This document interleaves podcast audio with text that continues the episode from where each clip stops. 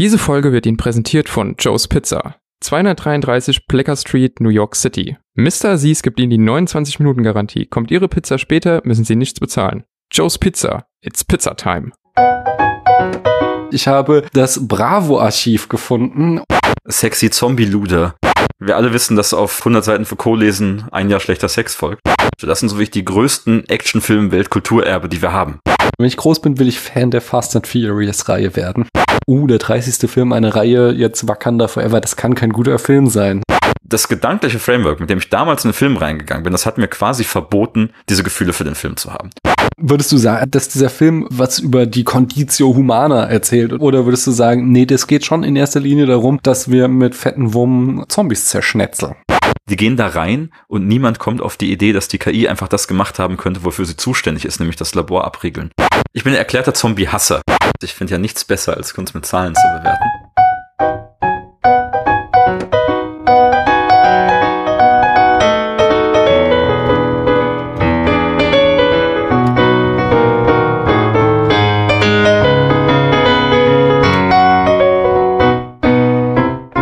Hallo, hier spricht Daniel.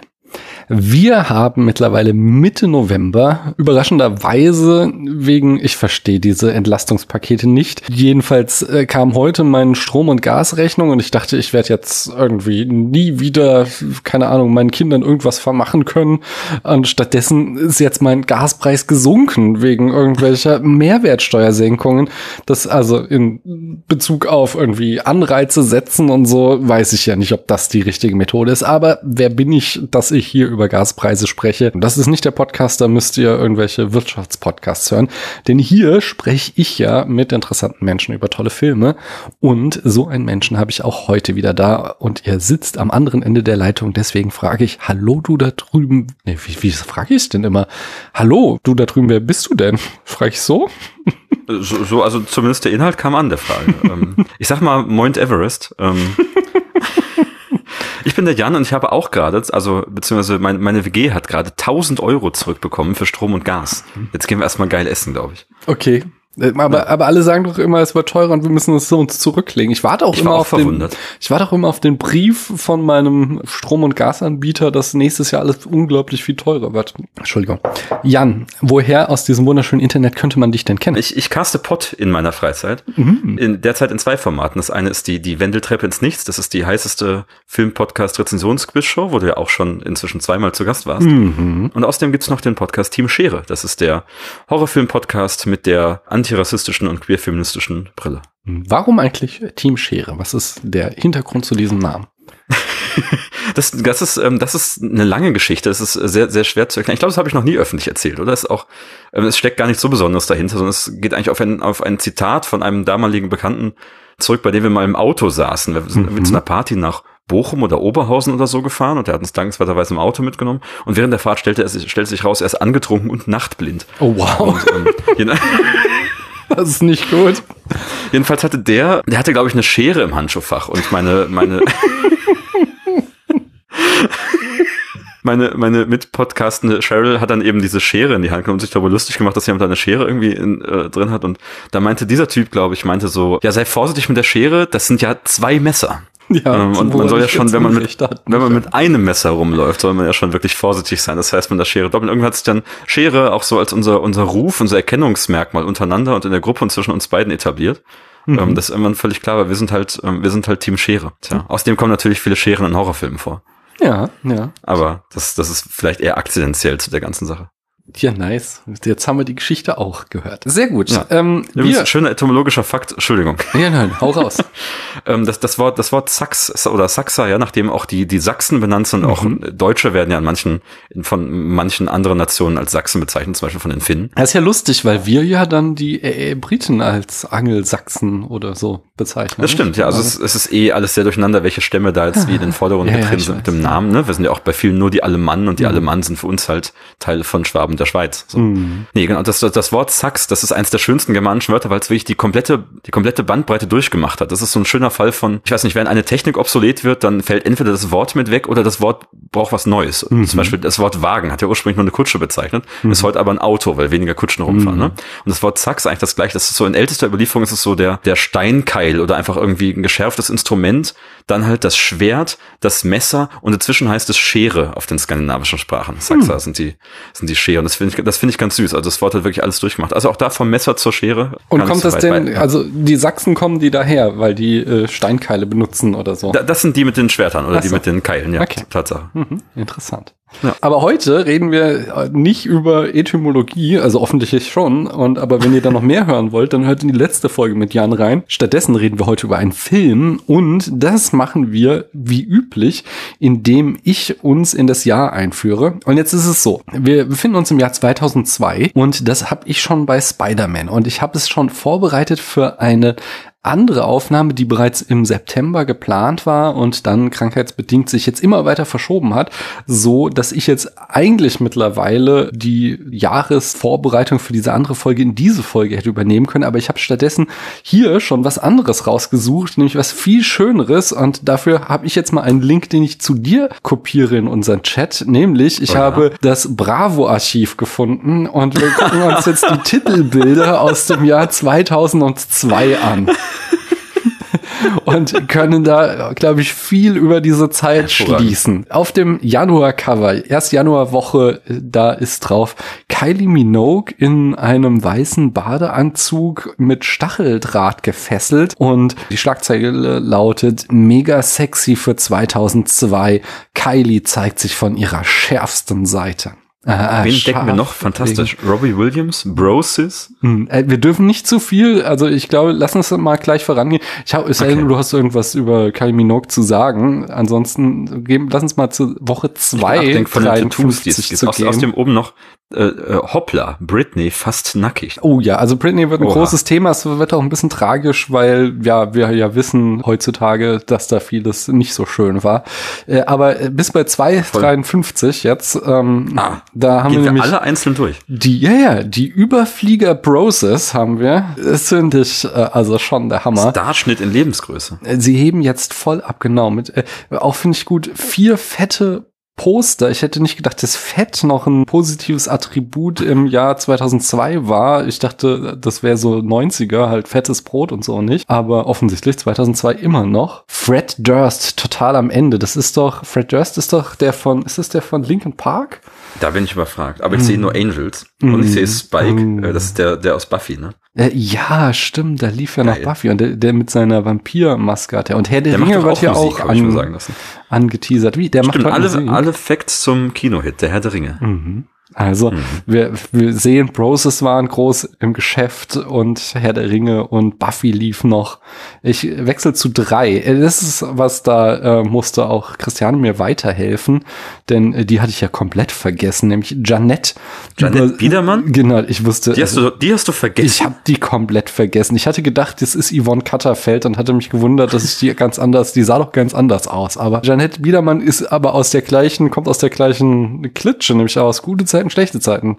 Und äh, Jeannette über Supermänner, Sex und Seitensprünge hat sie hier zu berichten. Und wir haben wieder vier Poster. Ja, Kylie ist wieder dabei. Das wiederholt sich. No End, ja, ich glaube, äh, das wird Der Herr der Ringe. Nein, Enrique Iglesias. Deswegen lass uns mal gleich weitergehen. Äh, Ganz kurz, ich finde, wir sollten anfangen, immer diese, diese Schlagzeile oben rechts zu lesen. Lebendig begraben, Ausrufezeichen. das hat schon Bild. Da stand vorhin das mit Britney, was steht da jetzt? TV-Hit Cobra 11. Naja, die besten Stunts. Ja, das wurde übrigens in meiner alten Nachbarschaft. Äh, wo, wo bist du jetzt? Bei der, bei Ausgabe 4 oder was? Wo bei 2 noch. Das wurde übrigens in meiner, in meiner Nachbarschaft in Köln immer gedreht. Dann hingen da immer die Schilder so hier, ähm. Vorsicht, jetzt ist irgendwie hier mhm. heute wieder Alarm für Cobra 11. Lustigerweise mhm. direkt an der, an der ähm, gefährlichsten Straße NRWs, was zumindest Verkehrsunfälle angeht. Ja, kein Wunder, dass die da mit Cobra 11 unterwegs sind. Ja, das passt schon irgendwie, ne? Und ich glaube, das Polizeihauptquartier, das da irgendwie vorkommt, war genau das, was auch in Köln-Kalk steht oder so. Irgendwas war da. Hm. Ich habe es auch nie gesehen. Ich bin schon bei vier. Nummer vier. Ja, da haben wir ja, haben wir, wie heißt sie denn nochmal? Ich sehe hier nirgends ihren Namen. Äh, das Sarah ist Connor. Sarah Connor, genau, wo steht sie? Natürlich. Sexy Sarah packt aus, ihre Beauty Secrets. Feuchter Das ist ein Traum. Terminator, Ach, du, ne? diese Schlagzeilen sind echt schlimm. Da oben rechts, das wolltest du, da haben wir Rap Attack, Wu-Tang Live. Mhm. Ich finde aber auch übel hier diese zwei Bügelbilder und eins dieser Bügelbilder ist eine Banane, die sich jemand auf die Unterhose gebügelt hat. Das ist schon, das ist schon äh, hartes Niveau. Ich habe in Schon wieder Fred Durst. in, ja. ja, offensichtlich war der da auch groß im Geschäft. Da war doch jetzt auch dieses, äh, dieser Woodstock-Doku über dieses, wie sie Woodstock nachspielen wollten in den 90ern und da hat er, glaube ich, auch eine ganz unrühmliche Rolle gespielt, indem er das Publikum aufgeheizt hatte und die haben da alles auseinandergenommen. Und es gibt den Start der Process-Reihe. Meine Güte. Ich gehe mal weiter zu fünf. Sven Hannawald ist ein Skispringer, Entschuldigung. Was? Wo, ja. Ach, Ja. Aus- die- außerdem haben wir der einfach- war ein Ja. Star, dass der in der Bravo war. Offenbar. Wow. Ich glaube, meine Oma stand auf dem. Jedenfalls, ähm, wir, wir haben ganz übergangen, dass es hier gewechselt hat von 2 Mark 50 zu 1,30 Euro. Ah, ja, genau. Es war hier die Euro-Umstellung. Hammer. Und man sieht auch gleich schon den Teuro. Nicht 1,25, Ja, sondern ja, ja. 1,30. Skandal. Das wären, das heute wären das, nein, ja, genau, das, das sind über 2 Mark 60. Hm. Mhm. Äh, fünf, da haben wir jetzt aber jetzt rotzfrecher Siegertyp Robbie. Ich mache jeden nass. Auch der Hammer ist, er trägt ein, äh, ein Bikini-Oberteil, dieser rotzfreche Siegertyp. Oben rechts bei deiner Schlagzeile steht neu mein erstes Mal. Ich glaube, das ist So. auch was, was äh, durch alle Bravo-Generationen gleich Ja. bleibt. Haben, es wiederholt sich ansonsten hier wirklich. Schon wieder Mhm. Schon wieder Britney. Nee, hier Josh sind no, Hartnett ist no neu. Angels, oder? Sind das doch? Das Ja. links sind Brosis. Nee, ja, okay. Hier, du weißt schon, der No Angels mit Ross Anthony.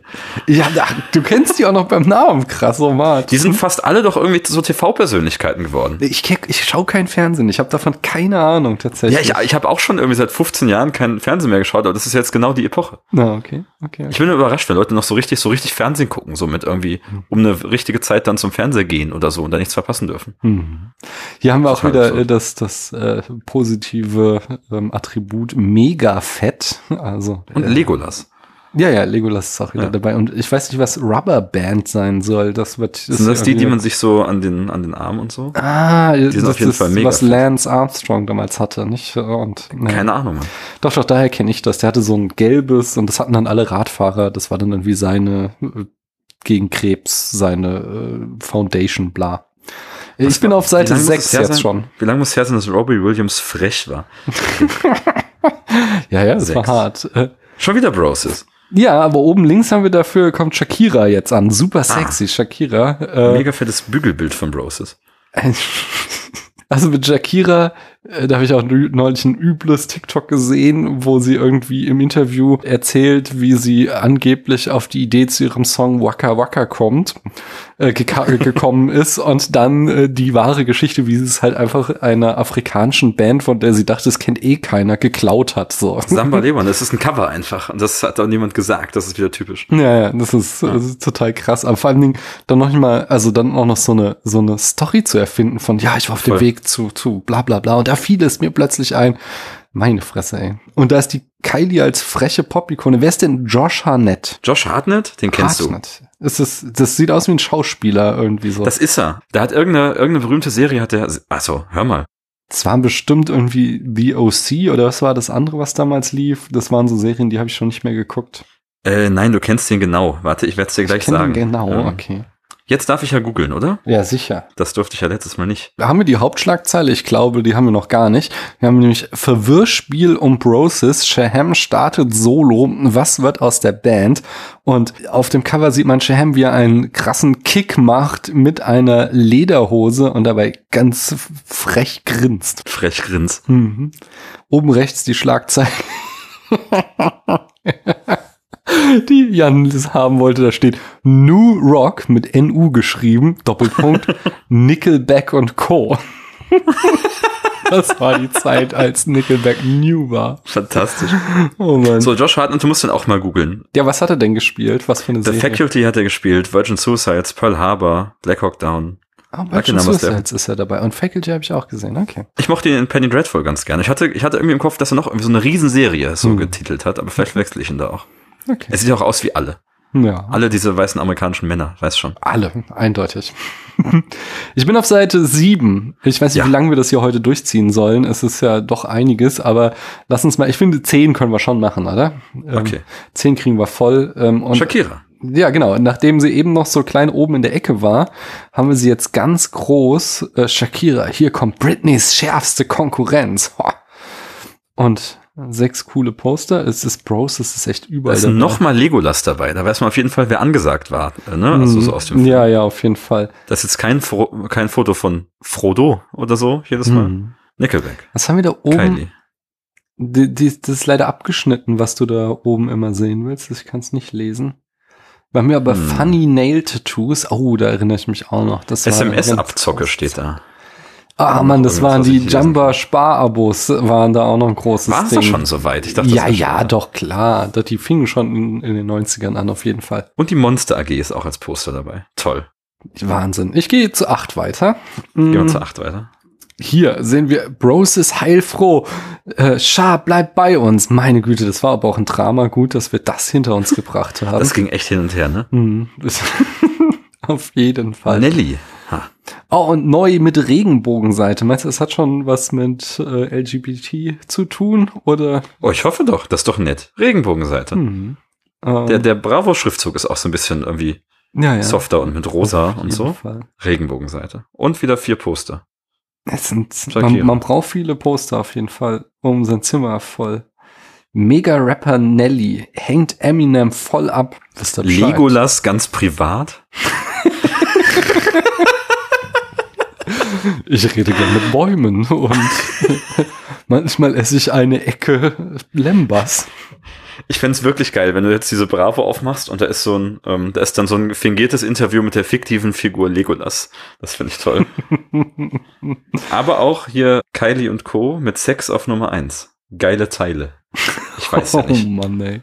Ich weiß ja nicht. Ja, es ist, es ist wirklich teilweise Bildzeitung-Niveau. Ich gehe zu neun über, da habe ich sonst nichts mehr zu sagen. Da sind wir wieder sexy, sinnlich, stark. Shakira. Also, du machst aber auch ein Tempo hier. So. Ja, ja, ich sag ja, neun. ich bin da der neuen. Oben rechts haben wir auch wieder die fette Aktion. Bravo und RTL 2. Ich weiß, also, ich glaube, nichts in da diesem, zusammen, in, diese, in die, nichts in dieser Welt war jemals fett, das RTL 2 gemacht hat. Aber, naja, so wirst du Teenstar, Bewerbungsbogen im Heft. Okay, wage ich zu bezweifeln, dass das geklappt hat, aber wer weiß es, vielleicht ist da wirklich der große Star rausgekommen. Process, Process. ist wieder dabei, Outcast, oh, das war so oh, Musik, die fand ich damals gut. Ja, ja da war ich, da war ich voll am Park. Start. Sexy Sarah. Destiny's Child hatten wir auch noch nicht. Ah, stimmt. Mensch, die gab's da noch. Das hätte ich jetzt auch nicht gedacht. Ich dachte, die wären da auch schon getrennt gewesen. Äh, aber das ist auch tatsächlich so, äh, wie jetzt Outcast, das erste tatsächlich, was in meine Richtung geht, was ich gehört Ja, na, ich hatte ein Album von Wu-Tang Clan, aber ich fand's nicht richtig gut eigentlich. Auch wenn ich jetzt wahrscheinlich geschämt werde von Leuten, die richtig Ahnung von Hip-Hop haben. Diesmal haben wir nicht, nicht Legolas, aber dafür die Golden Gate Bridge.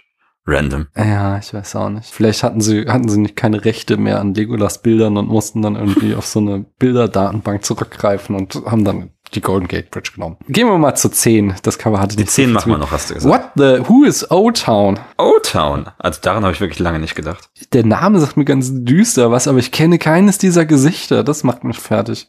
Die sind, glaube ich, nicht alle Fernsehstars geworden, aber die haben Hit. Die haben auf jeden Fall einen Hit. Was waren die denn? Was war denn deren ähm, Hit? Also O-Town machen übrigens Träume wahr. Sandra 15, Ashley schlief in meinem Zimmer. Das ist auch eine Schlagzeile, die du heute nicht mehr bringen könntest. Oh Mann. Und Bravo bringt's steht oben rechts diesmal. Es ist auch Bravo Yeah. Ist das vielleicht ein Special? Natürlich haben wir das fette Hip-Hop-Special. Coole Klamotten von, hm, das kann ich nicht lesen, und Co. zu gewinnen. All or Nothing ist von O-Town. Huh. Okay, sagt mir gar nichts. Das ist hier auf meiner Party-Playlist drauf. Mhm. Pink ist hier auch auf dem Cover Pink. auf jeden Fall. In die war ich ja mal ein bisschen verliebt, ne? Okay. Also, nee. War jetzt auch nicht schlimm. Ich fand ihre Musik halt aber auch nicht so toll. Von daher hat mich das nicht. Ja. Ich würde sie als Powerluder bezeichnen. Da weiß man, dass man vielleicht doch so als Kultur ein paar Fortschritte gemacht hat seit 2002. Ja, auf jeden Fall. Shakira, oh Mann, und Rush Hour wird hier als Film beworben. Wer ist dieser Ben, der da mit Kreuz auf, dem, auf der Brust rumsteht?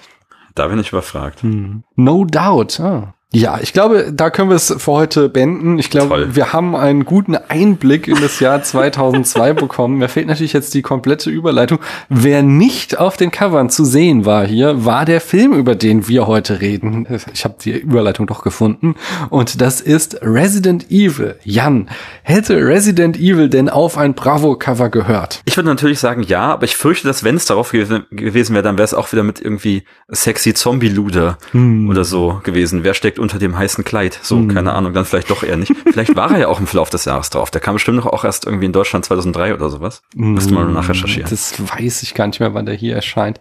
Erschienen. Ich ist- weiß nicht, wie präsent der in der Popkultur war, so zu Hm. der Zeit. Keine Ahnung. Also in dieser Art von Popkultur. Also ich glaube, das war schon so ein Ding. Ich meine nämlich, äh, also erzähl du uns doch erstmal deine Geschichte mit dem Film, äh, wann du ihn so das erste Mal gesehen hast und wie du ihn so findest. Ich fürchte, da ist keine große Geschichte hinter. Ich kannte ihn irgendwie von früher. Ich habe ihn mal im Fernsehen gesehen oder so. Und stand dann schon mal lange jetzt vor, vor ein paar Jahren vor dem Projekt. Ich mache, ich mache gern alles chronologisch. Hm. Du weißt schon, wenn ich irgendwie, Ja. ich spiele nicht einfach Assassin's Creed Odyssey, sondern ich muss dann die zwölf Vorgänge auch erst haben in der richtigen Reihenfolge. Und so ähnlich war es mit Resident Evil auch. Das war so ein Spiele-Franchise, das schon irgendwie ewig mal, das lag halt so rum. Ich dachte, eigentlich mag ich ja Horror, ich mag auch so diese, also ich, ich spiele auch gerne so diese Generation von Videospielen. Ich gucke mal Resident Evil an und habe dann gesagt, ich mache das jetzt chronologisch und ähm, guck mir die jetzt, ich spiele die einfach mal alle durch. So, und ich glaube, habe dann, also das, ich habe rausgefunden, diese Spiele sind überhaupt gar nicht meins, aber dann war ich Mhm. eben im Jahr 2002 angekommen, wo ich dann dachte, da muss ich natürlich jetzt den Film gucken. Aber Und äh, der war nicht nur wesentlich geiler als meine Erinnerungen, sondern ich fand auch wesentlich geiler als diese Spiele.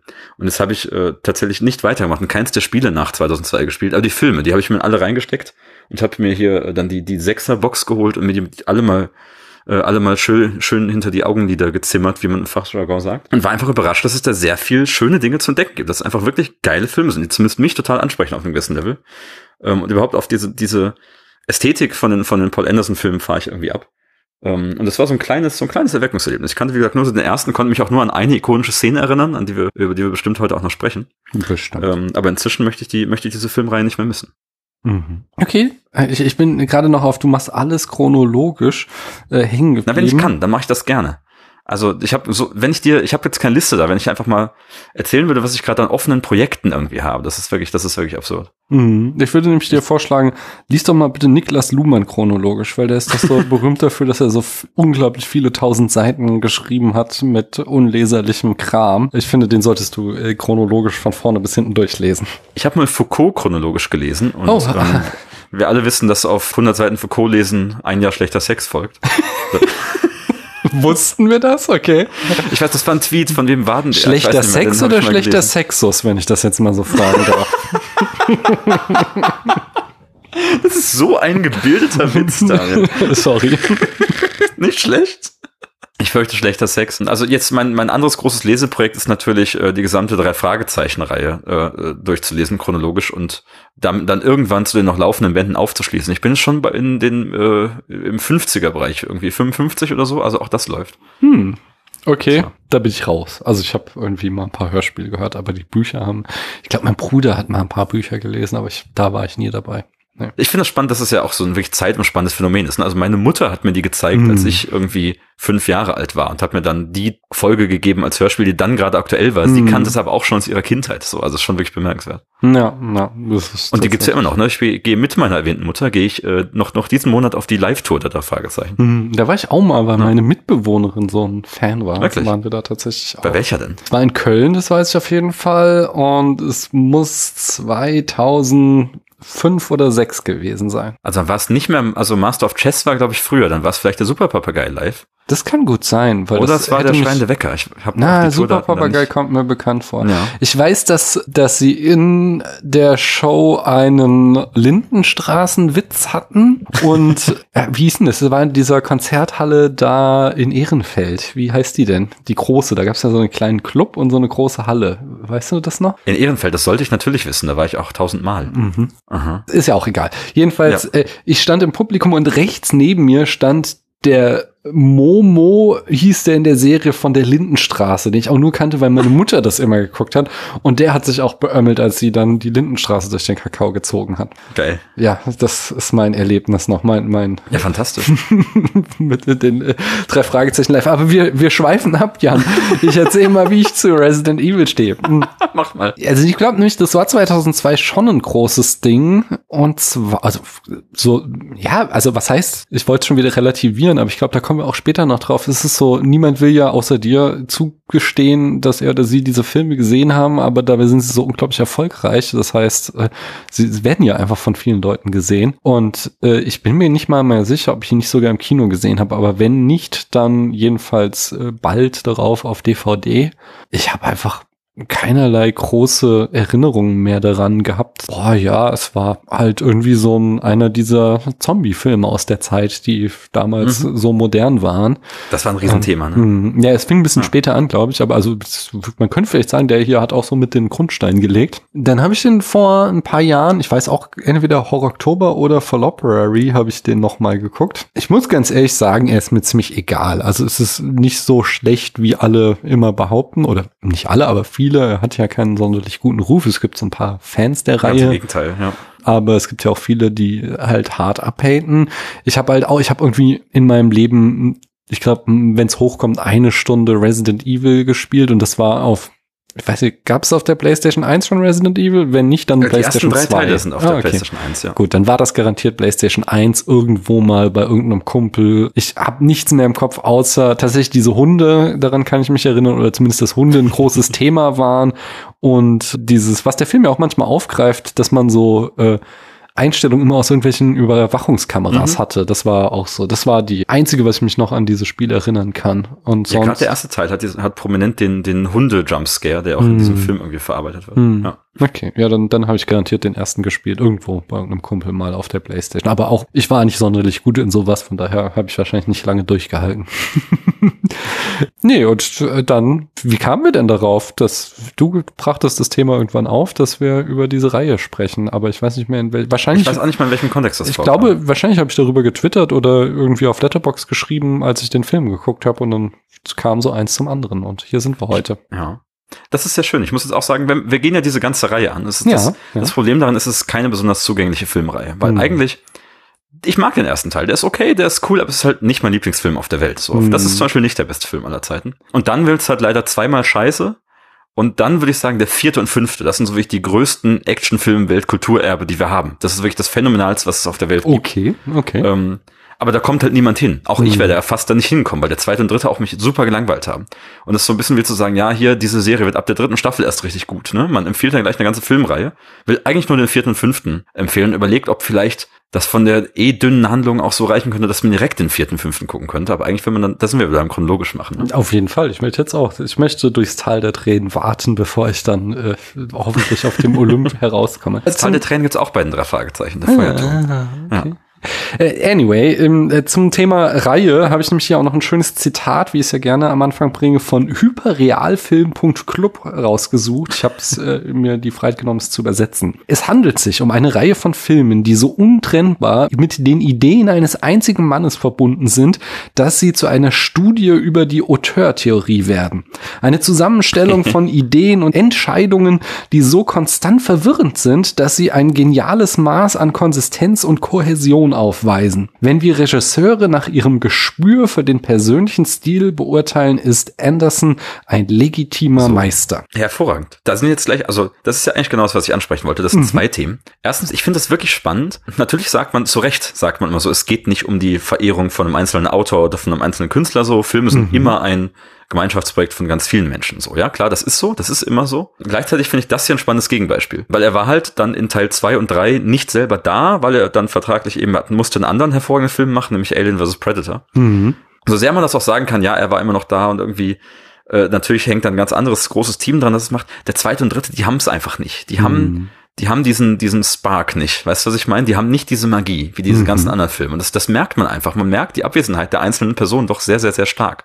Und deswegen finde ich spannend, dass gerade bei solchen Autorenfilmen und Autorenkunstwerken dann doch am Ende vielleicht doch die eine Person eine größere Rolle einnimmt, als man denkt, obwohl es natürlich ein kollaboratives äh, Werk ist. Ne?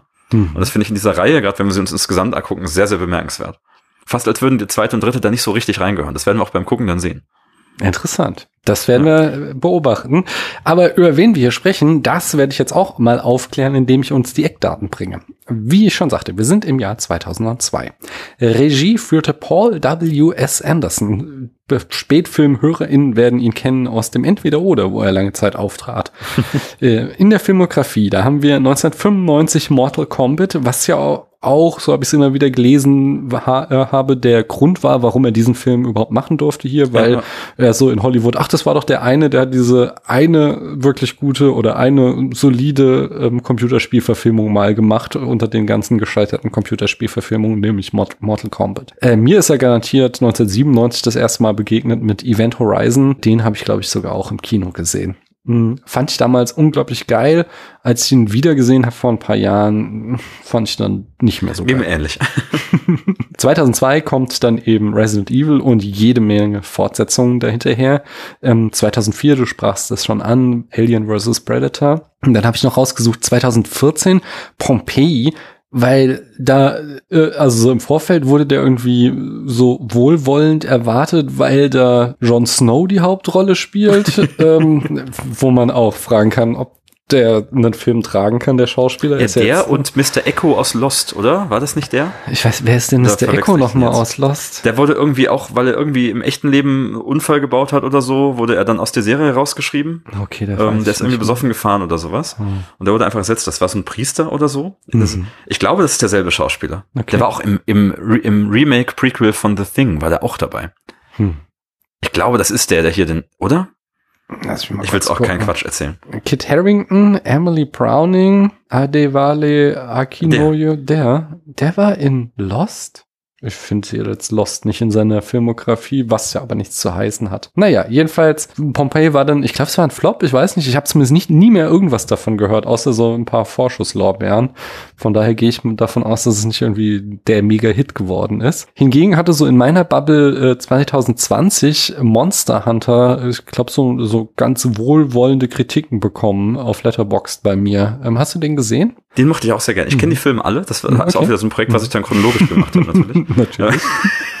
Monster Hunter eigentlich ganz ähnliche Vision. Ich meine, du hast ja auch, du hast ja auch ein bisschen jetzt meinen anderen Lieblingsfilm unterschlagen, nämlich die drei Musketiere von 2011, oh, der hier okay, in Würzburg ja. gedreht wurde.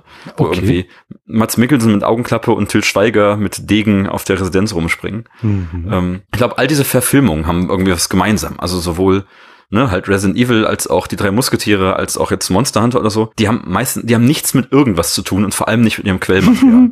das heißt, die, die empfehlen sich immer gut Leuten, die das eigentlich gar nicht so sehr mögen. So wie ich, ich mag Resident Evil die Spiele überhaupt nicht, dann bin ich hier richtig. Und auch Monster Hunter habe ich in den letzten Jahren echt eher zu hassen gelernt und der Film war für mich dann wieder perfekt.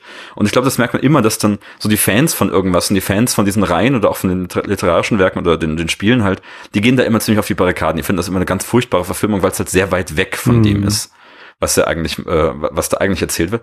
Trotzdem finde ich spannend, dass Anderson als Künstler, als, als Mensch, der ist total, der sucht sich das raus, wofür er richtig Passion hat, wofür er richtig begeistert ist. Ich habe auch diesen Audiokommentar mir reingestellt zu diesem Film zu Resident Evil und auch da wieder, er liebt die Resident Evil Spiele, hat die allen dann zu spielen als Hausaufgabe gegeben. Bei jeder Szene, ach guck mal, jetzt taucht hier der Licker genauso auf wie in Resident Evil und diese Szene, die habe ich genauso wie in dem Spiel. Das finde ich so toll. Der hat da wirklich, also das, und auch die drei Musketiere, ich glaube dem, dass es sein Lieblingsbuch ist, ja. Trotzdem versucht er halt immer, das komplett anders zu machen eher eine andere Geschichte im selben Universum zu erzählen, die so die groben Vibes davon hat, aber dann eben aufs Medium Actionfilm übertragen wird. Das finde ich irgendwie ganz spannend. Das zieht sich bei, bei all seinen Werken eigentlich mhm. durch, die auf irgendwas basieren.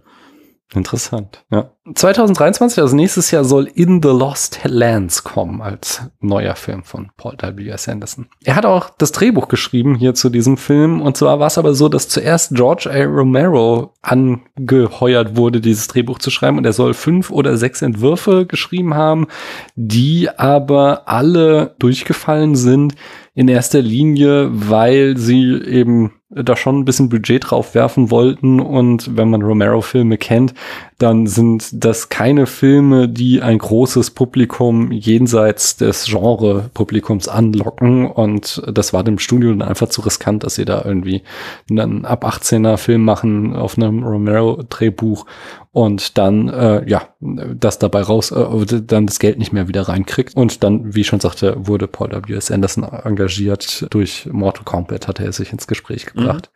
Und hier auch, da, da bestätigt sich wieder die Auteurtheorie, auch Produktion hat er auch in der Hand. Regie, Drehbuch und Produktion aus einer Hand, ähm, somit ein, ein Tauchenfilm. Neben Bernd Eichinger, der äh, mit Konstantin-Film nämlich die Rechte an dem Stoff hielt und deswegen da auch als äh, Produzent geführt ist. Bernd Eichinger war so ja so lange der große deutsche Produzent. Äh, der hat unglaublich viele Sachen gemacht. Zum Beispiel 1981 Christiane F. wie Kinder vom Bahnhof Zoo. 1984 die unendliche Geschichte. 1991, man darf es nicht vergessen, Manta Manta kommt ja jetzt auch eine Fortsetzung. also, oh nein. Ja, doch, es ist selbst Manta Manta meint, er muss noch mal auf die Nostalgiewelle aufspringen. Und äh, 2004 der Untergang, nie gesehen. Ich kenne nur die Memes von YouTube und das Konstantin-Film, die immer alle entfernen lässt, weil sie nicht verstanden haben, was sie an diesen Memes haben. Kamera führt David Johnson, führte. Der ist auch 2004 bei Alien vs. Predator Kameramann gewesen und 2007 bei Resident Evil Extinction. Das ist einer der guten. N nicht einer von den ganz großen, nein. Nee, ich meine, ist äh, Resident Evil Extinction, ist das einer von den guten Filmen? Ach so, ich vergesse doch die Namen immer. Extinction ist der dritte, der ist noch scheiße. Ah, okay da hat er nochmal äh, Regie geführt. Nee, wir, wir, kommen, wir kommen gleich zu einem der ganz großen, äh, nicht Regie, Kamera geführt, ich bin gerade ein bisschen verwirrt. Im Schnitt haben wir Alexander Berner, der ist ein Deutscher tatsächlich, ähm, der auch durchaus einige Leviten hat, nämlich 1996 Knocking on Heaven's Door hat er geschnitten, 2004 Alien vs. Predator auch, 2006 das Parfüm, 2008 der Bader-Meinhof-Komplex, 2012 äh, Cloud Atlas, 2015 Jupiter Ascending und seit 2017 ist er auch hauptverantwortlich verantwortlicher Cutter für Babylon Berlin. Jetzt kommt's äh, mal nach langer Zeit mal wieder, darf ich es hier sagen, bei der Musik, da haben wir wirklich einen der ganz großen. Und zwar Marco Beltrami hat hier die Musik gemacht. Der ist insbesondere für seine Horrorfilm-Scores bekannt, aber nicht nur. Also da stehen so Sachen drin wie 1996 Scream, 2002 Blade 2, 2013 Snowpiercer, 2017 Logan, 2018 A Quiet Place oder 2019 Ford vs. Ferrari. Außerdem ist er der Komponist des Fortnite-Themes. Also wirklich einer, einer der ganz großen. Ich kann mich nur wiederholen. Offensichtlich, Und ja. Der war aber nicht alleine, der ähm, hat zusammen mit Marilyn Manson diesen Soundtrack gemacht, womit wir bei einer anderen, aber leider sehr viel traurigeren Spätfilmtradition sind, nämlich äh, toxische Männer hinter der Kamera. Der, denn jetzt aktuell ist es so, dass fünf Ex-Freundinnen haben Vorwürfe wegen sexuellen Missbrauchs gegen Marilyn Manson erhoben, ähm, darunter die Schauspielerin Evan Rachel Wood. Und insgesamt elf, elf weitere Menschen werfen Marilyn Manson auch verschiedene Arten von sexuellen Übergriffen vor. Die Ermittlungen der Polizei dauern bis zum jetzigen Zeitpunkt noch an. Von daher, ja, was am Ende bei rauskommt, können wir noch nicht sagen, aber scheint mhm. doch auch eher kein so angenehmer Zeitgenosse zu sein. Auf gar keinen Fall. Auch nicht, dass man überrascht wäre, aber ja. Genau, ähm, genau, weil die, die Musik war Paul W.S. Anderson wohl besonders wichtig, habe ich noch gelesen. Und zwar war seine Ansage an dieses Duo, die Musik solle sich hart an John Carpenter-Filmen orientieren. Besondere hm. Assault on Pressing 13, Halloween und The Fog hat er ihn als Vorgabe genannt. Kannst du da was raushören? Weiß ich nicht. Gut, dass wir darüber geredet haben. Ich, ich dachte eher, gerade eher so ein bisschen, als der Name John Carpenter fiel, an die Sachen, die er so privat macht. Nein, mhm. was schon außerhalb der Film-Soundtracks ja. vielleicht so. Da sind ein paar Sachen dabei, die mich eher dran erinnern. Aber ich weiß nicht, ob ich jetzt unbedingt hier Assault and Precinct 13 mhm. drin sehe. Das muss man aber auch ja. mal sagen. Also wir haben jetzt äh, Paul, also ich bin da ein ziemlich unbeschriebenes Blatt, aber du hast Paul W.S. Anderson äh, sehr gelobt. Andere Leute sagen ja oft, dass sowas, solcher Anspruch und Realität bei ihm so ein bisschen auseinanderklaffen, dass er gerne, wenn man ihn in Interviews sagt, dass er hier große Vorbilder hat, dass er Sachen sagt, da bezieht er sich auf das und das und dann sagen die Leute, ja, aber so richtig sehen tut man es halt nicht oder so richtig hören tut man es halt nicht. Wie stehst du dazu? ich finde, da geht's äh, ganz oft geht es in die Richtung, dass man, glaube ich, ihn einfach nicht ernst nimmt, weil er halt eine bestimmte Art von Film macht. Und ich glaube, das darüber reden wir gleich auch noch, dass man einfach in einer bestimmten Art von Film keine Kunst entdeckt oder keine Kunstfertigkeit entdecken möchte. Und ich sehe ganz oft sehr wohl da große Vorbilder und sehe auch eine Art von wirklichem Interesse an dem Stoff. Deswegen, vielleicht, ja, vielleicht bei der Musik sehe ich es jetzt selber nicht, aber an sich würde ich das auf keinen Fall über ihn unterschreiben. Es ist halt, er hat, er hat einen sehr eigenen Stil. Das kam auch eben im Zitat schon raus, ne? Hm. Hm. Und damit muss man halt auch irgendwie können. Okay. In der Besetzung haben wir Mila Jovovic, nee, Jovovic hatten wir beim letzten Mal Jovovic. geklärt. Mila Jovovic, äh, sie spielt die Alice. Sie hatte wahrscheinlich ihren groß, großen Durchbruch, also sie war schon vorher Supermodel, aber auf der Kamera hatte sie ihren großen Durchbruch 1997 bei Das fünfte Element. 2001 war sie in Zoolander dabei. 2019 im Remake Hellboy Call of Darkness. Ich glaube, das ist auch wieder der deutsche Titel und der englische ist nur Hellboy.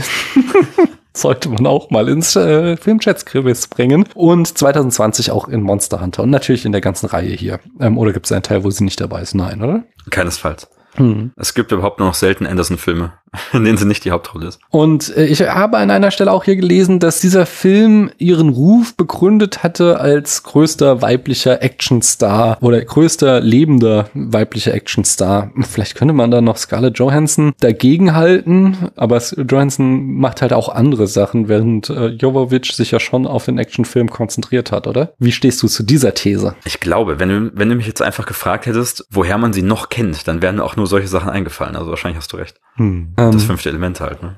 ja. Und hier äh, dieser, den habe ich gar nicht aufgeschrieben. Das ist doch dieser dieser Jean d'Arc Film, hat sie doch auch mit Luc Besson gemacht. Wirklich? Ja, bin das weißt du gar nicht. Okay. doch, doch, da hat sie äh, nach das fünfte Element des Anschlussprojektes hat sie Jeanne d'Arc gespielt. Wir haben auf jeden Fall in der zweiten Hauptrolle oder eine weitere große Rolle Michelle Rodriguez. Ähm, die spielt die Rain Ocampo. Ähm, sie- ihr Debüt war 2002 in Girlfight von Karen Geiler Film auch. Kusama. Auch. das Debüt von Karen Kusama. Die Ähm, habe ich ja auch mal ganz chronologisch geguckt und Girlfight ist ein super Film. Okay, ich habe Girlfight noch nicht gesehen und auch, ich habe ein paar Sachen von Karen Kusama gesehen, aber nicht chronologisch, da bin ich weit entfernt. 2005 äh, bis 6 und dann wieder 2009 bis 10 war sie in Lost vertreten. Ich denke, das, da ist sie auch den meisten Leuten bekannt geworden, aber 2009 ist sie auch in Avatar zu sehen, was übrigens der Grund dafür ist, dass wohl ähm, hier, wie heißt er, der Heini von Avatar, der Regisseur, ich komme gerade immer wieder nicht auf den Cameron? Genau, James Cameron ähm, ist ein ganz großer Fan von Resident Evil und insbesondere von der Performance von Michelle Rodriguez in diesem Film und hat sie deswegen äh, in Avatar reinhaben wollen. Und seit 2009 ist sie auch in der Fast and Furious Reihe zu sehen. Ich nehme an, da hast du auch chronologisch alles gesehen. Selbstverständlich, das Ja, war relativ kurzer. Zeit. Und da kam jetzt auch ganz gerade wieder ein Film raus. Äh, ich da, mag ich sie, sehr- da passt sie auch gut rein. Da Okay. mag ich sie sehr gerne. Es gibt auch den vierten, glaube ich, der sich um ihr Verbleib dreht. Gar, gar nicht so schlecht. Also da, da geht schon einiges. Äh, Wild, komplette wilde Reihe auch.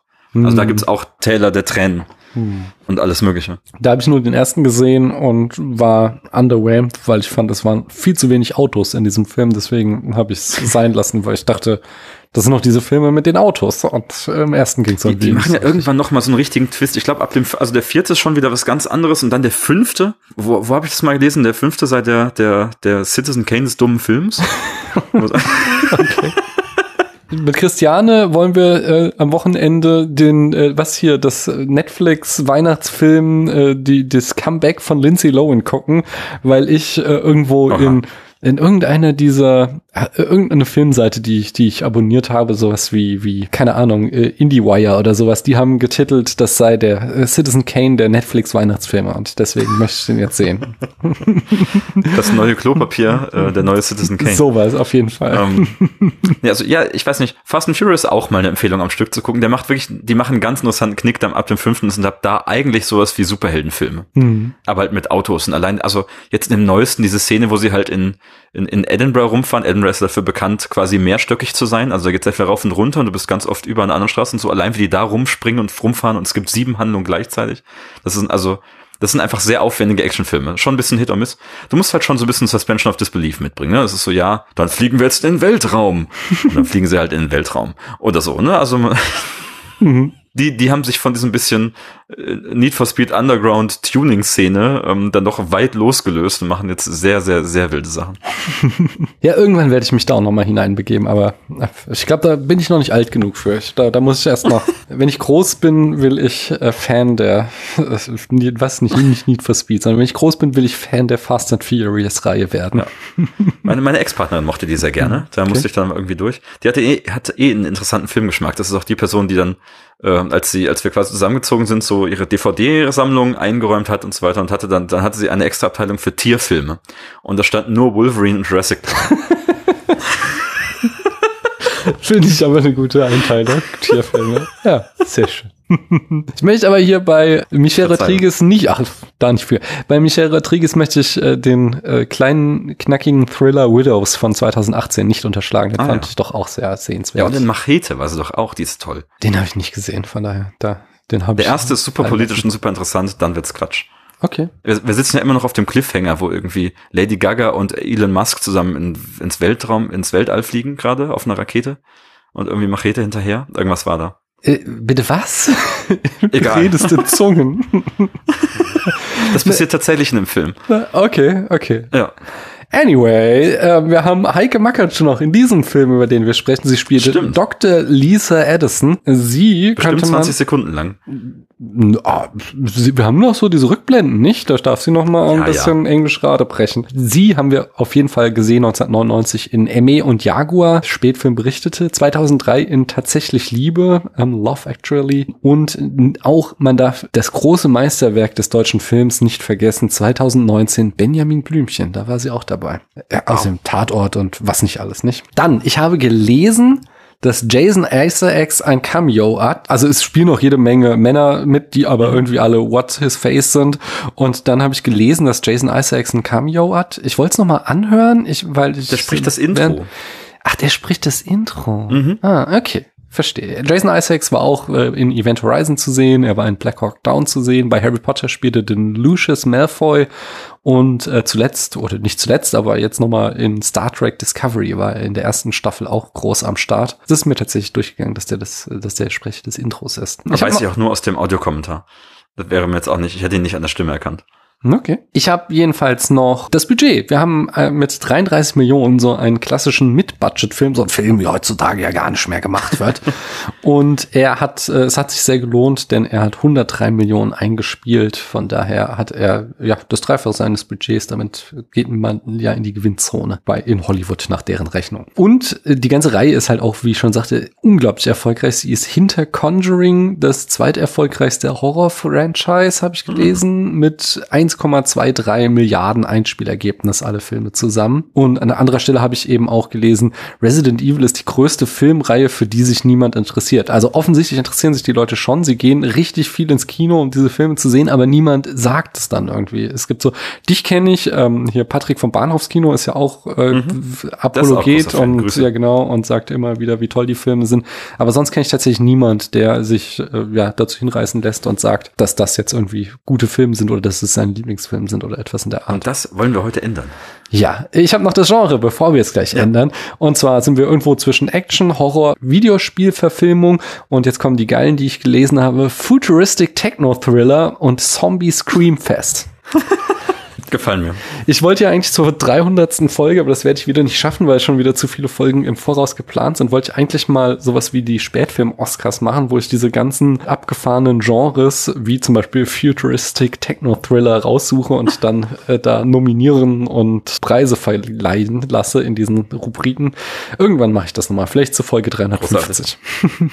aber Jan, jetzt darfst du uns erstmal die Handlung in fünf Sätzen präsentieren. Oha, die Handlung in fünf Sätzen, pass auf. Okay, ich habe mir versucht, ich habe ich hab mir Mühe gegeben, fünf Sätze wirklich zu machen. Das heißt, sie sind manchmal etwas ungelenkt und etwas lang, aber ich versuch's, ja. Aufs, Ich habe versucht, es auf die auf das, die Kernthemen gerade äh, runterzubrechen. Es läuft wie folgt. Im unterirdischen Labor The Hive wird ein Zombie-Virus entwickelt und durch einen Sabotageakt freigesetzt. Eine Gruppe SoldatInnen geht in den Hive, um nach dem Rechten zu sehen, darunter Alice im roten Kleid und Spence, der offenbar ihr Ehemann ist, aber wie sie auch unter Gedächtnisverlust leidet. Die Gruppe erfährt von dem Vorfall und davon, dass die örtliche KI Red Queen ähm, das Labor absichtlich abgeriegelt hatte, aber jetzt sind die Türen schon offen und alles ist voller Zombies. Dann wird viel geballert und am Ende stellt sich raus, dass Alice ein Spitzel und Spence der eigentliche Saboteur ist. Fast alle sterben, nur Alice erwacht im Krankenhaus und sieht, dass inzwischen die ganze Stadt verwüstet ist. Ja, sehr schön. Was hältst du von der Zusammenfassung? Habe ich, Ich- was vergessen? Nee, ich finde, die hat das ziemlich gut getroffen. Du wolltest jetzt noch was zum Framework erzählen und das, äh, der, also das Wort habe ich hier einfach so in meinem Skript stehen und bin sehr gespannt, was sich dahinter verbirgt. Genau, ich dachte, ich habe ja auch so ein bisschen meine, meine eigene Aufgabe, die ich mitbringe, wenn ich über diese Filme sprechen, wenn ich ja, also ich stehe ja vor allem jemand als, der irgendwie Werbung dafür machen will und dafür die Leute ermutigen möchte, sich die anzugucken. Ich glaube, das sind einfach so ein paar Gedanken, denen ich in die ganze, in die ganze Reihenbesprechung reingehen möchte. Und das eine hast du spannenderweise eben schon gesagt, ist nämlich die Auteurtheorie.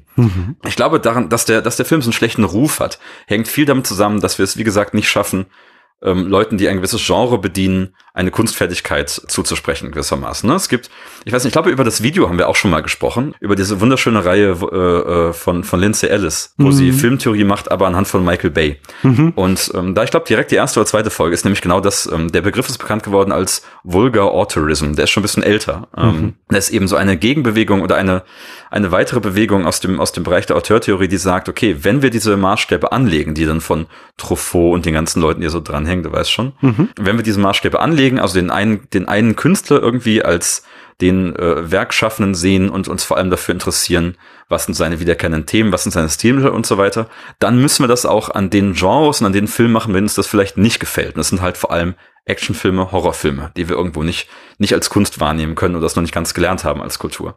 Ähm, das ist halt auch so, ich weiß nicht, über Michael Mann wurde da viel gesprochen. Jetzt macht, also Lindsay Ellis im Video macht das natürlich an Michael Bay, weil das ist, glaube ich, der, den man am schwierigsten rechtfertigen kann als jemand, der gute Filme macht, so. Aber im Prinzip hat sie völlig recht. Also sie vollzieht da sehr gut nach, dass all das, was man als, als Auteurtheorie versteht und annimmt, natürlich auch an Michael Bay geht. Der hat eine ganz klare Vision, der hat eine ganz klare politische Botschaft und der hat auch ganz klar wiedererkennbare Stilmittel. Du erkennst einen Michael Bay Film sofort supportet. Ob du es vielleicht nicht magst, steht dann auf dem anderen Blatt. Und ich würde halt ein Paul W.S. Anderson immer nur Michael Bay vorziehen, einfach weil er linker ist und keine Frauen hast, so. Aber trotzdem müssen wir irgendwie darüber reden, dass das halt auch eine Form von Kunst ist, die verdient, ernst genommen zu werden. Und ich glaube, um, um genau das geht und auf dieser, mit diesem Gedanken möchte ich einfach in den Film reingehen und auch in diese Besprechung rein. Das ist ein Film, der hat was zu erzählen und der hat eine Vision und das ist auch äh, durchaus als Kunst gemeint. Ich glaube, damit damit kommen wir der Sache näher und vielleicht ist nicht einfach so abzutun. Weißt du, ich glaube, das ist genau das, wenn du hörst, es gibt einen Resident Evil Film von 2002, dann musst du gar nicht auf Letterbox gehen. Du weißt sofort, der hat eine 1,9. Hm. So, das weißt du einfach. Kein, also einfach so von den Erwartungen, die Menschen daran haben und mit der, mit der Haltung, der sie da reingehen, eine Videospielverfilmung, die sich dann noch nicht irgendwie an dem Material auffällt und die irgendwie Action-Horror-Bereich ist, die kann nicht gut sein. Die wird niemals gut bewertet werden. Ich war also, ich weiß nicht, ob es da irgendwie Ausreißer gibt. Selbst die, Teile der Fast and Furious Reihe, über die das gerade hatten, die als wirklich große Meisterwerke gelten. Selbst die sind in dieser Art von, von Film-Nerd-Bubble oder in dieser Art von Kultur werden die immer noch nicht, an, nicht einfach angenommen und auch besprochen wie andere Filme. Das ändert sich ein bisschen, ja. Darf ich da einhaken? Weil, weil es Bitte. gibt ja durchaus Actionfilme, die als große Kunst angesehen werden. Also Klassiker ist hier der Mad Max Fury Road. Der wurde ja witzig, von, von sowohl äh, Fans des Action-Kinos als auch irgendwie vom Feuilleton hochgeschrieben, dass es ein großartiger Film ist.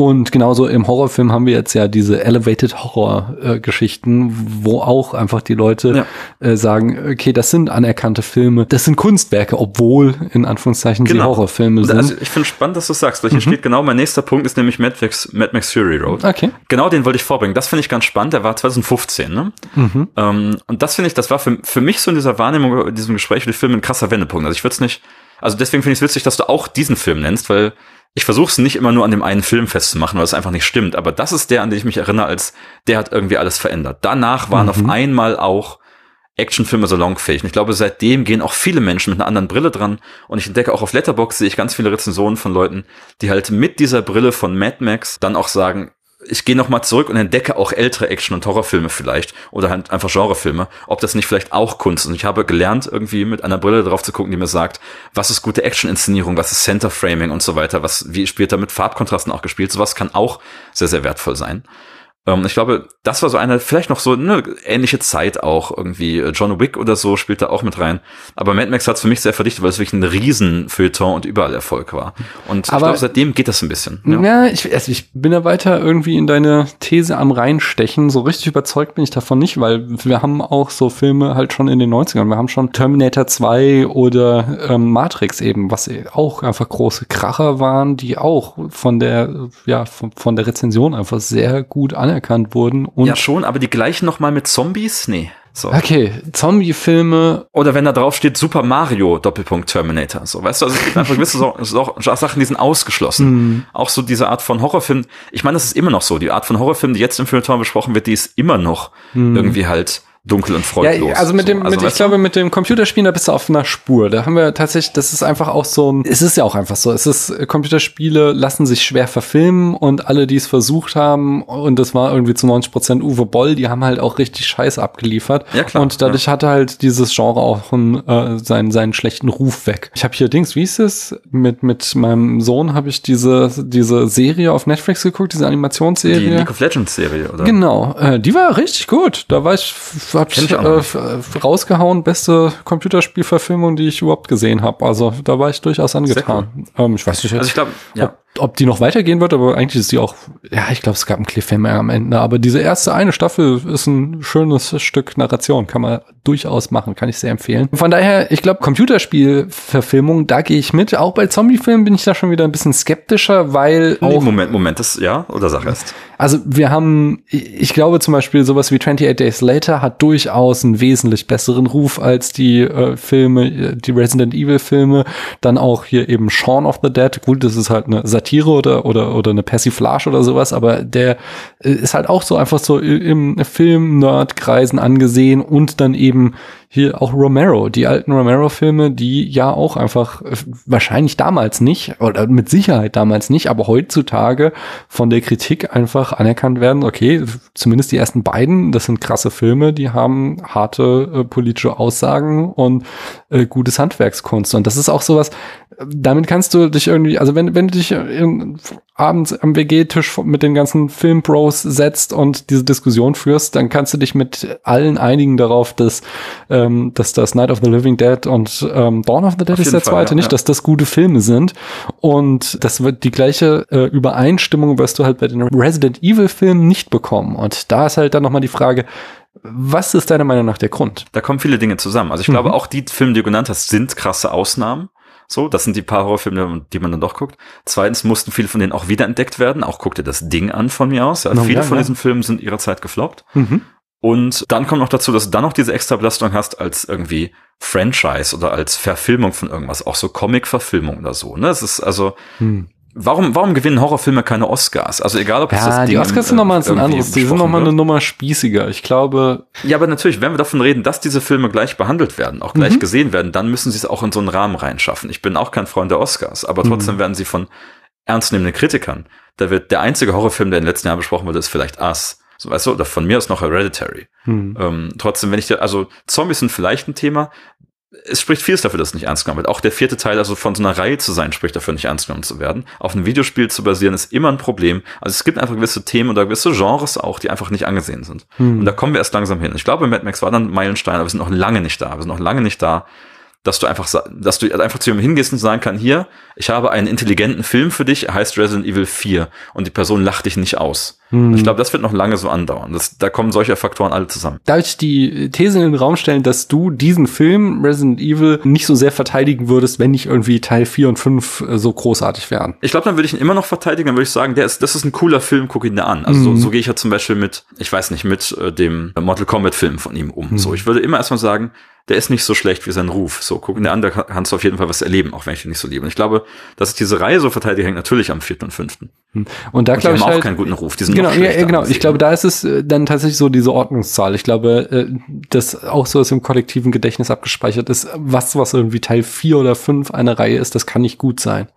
Und da ist dann auch ja, wieder interessant, ja. wie sich da die, dieses ganze Marvel Cinematic Universe, ob sich dadurch was ändern wird, weil, keine Ahnung, wie viel sind wir bei Film 28 oder 30 oder so und da wird wohl keiner sagen, so, uh, der 30. Film einer Reihe, jetzt Wakanda Forever, das kann kein guter Film sein. So. Ich werde nachher noch mal so ein bisschen, glaube ich, oder hast du noch was zu dem Framework, weil ich werde da noch mal ein bisschen reinpieksen, auch so, okay. wenn ich inszenatorische Schwächen äh, in diesem. Film ansprechen möchte. Aber ein Beispiel noch. Ja, ja genau, bitte. Guck dir Entschuldigung, guck dir Alien vs. Predator an. Selber mhm. Regisseur, zwei Jahre später irgendwie.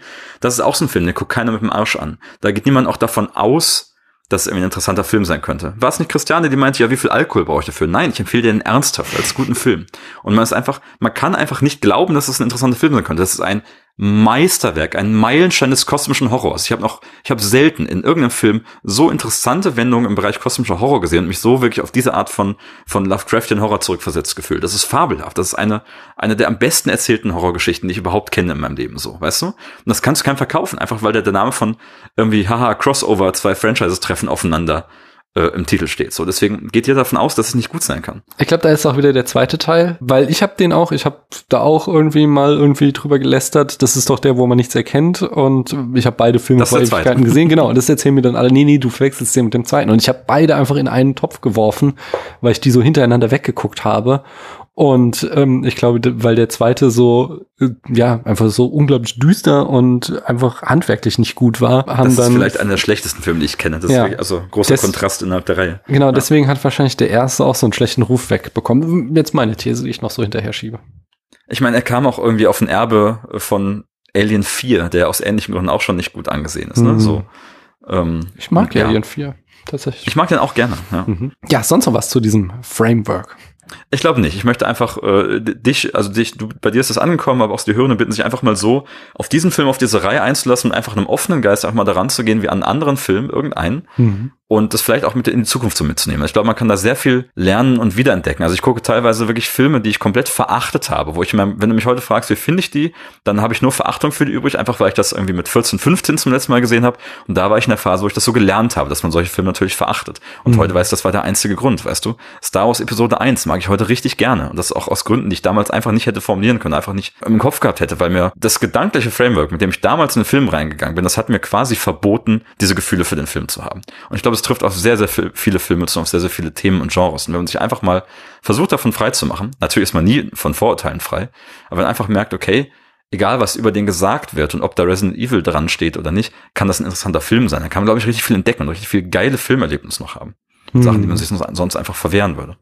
Hm, Das ist auf jeden Fall ein interessanter äh, Aspekt, so was tragen wir in den Film hinein. Okay, dann lass uns doch aber mal in diesen Film hineinspringen, um dann zu gucken, was können Ja, wir denn herausholen. Du wolltest über die erste Szene reden, ja. Ich weiß nicht, du redest ja gern über die erste Ja. Szene. Jetzt muss ich natürlich erstmal ein bisschen stretchen, was die erste Szene ist, weil wir beginnen mit so einem, mit diesem, mit diesem schon erwähnten Intro-Text, wo eben so sehr Mhm. Videospielprologartig so erzählt wird, was die Umbrella Corporation doch für eine fiese Firma ist und was die alles für schlimme Sachen machen, ja. Und das, das, das, ja, nehme ich so hin, aber die Szene, über die ich eigentlich reden möchte, ist dann das tatsächliche Intro, wenn wir zum ersten Mal was dann im Bild sehen. Und zwar fahren wir auf diesen Incident, auf diesen Sabotageakt, bei dem eben diese, diese Fiole oder was weggeworfen wird. Fahren, Mhm. Wir fahren auf dieses Labor so zu, wie so ein, wie so ein Licht am Ende des Tunnels. Das finde ich so geil. Also das fand ich Mhm. irgendwie so, bee- das, da ging schon für mich so direkt los. Das war jetzt der erste, der erste optische Kunstgriff, den ich schon wieder richtig nice finde. Weißt du, wie man einfach so reinfährt. Es ist erst nur so ein ganz kleines Fenster weit hinten, man wird einfach da so rangefahren und schaut dann durch dieses Fenster, das immer größer wird und schließlich den ganzen Bildschirm einnimmt, in dieses Labor rein, wie gerade mit diesen Kolben äh, hantiert wird. Das fand ich ein super Gefühl. Hm.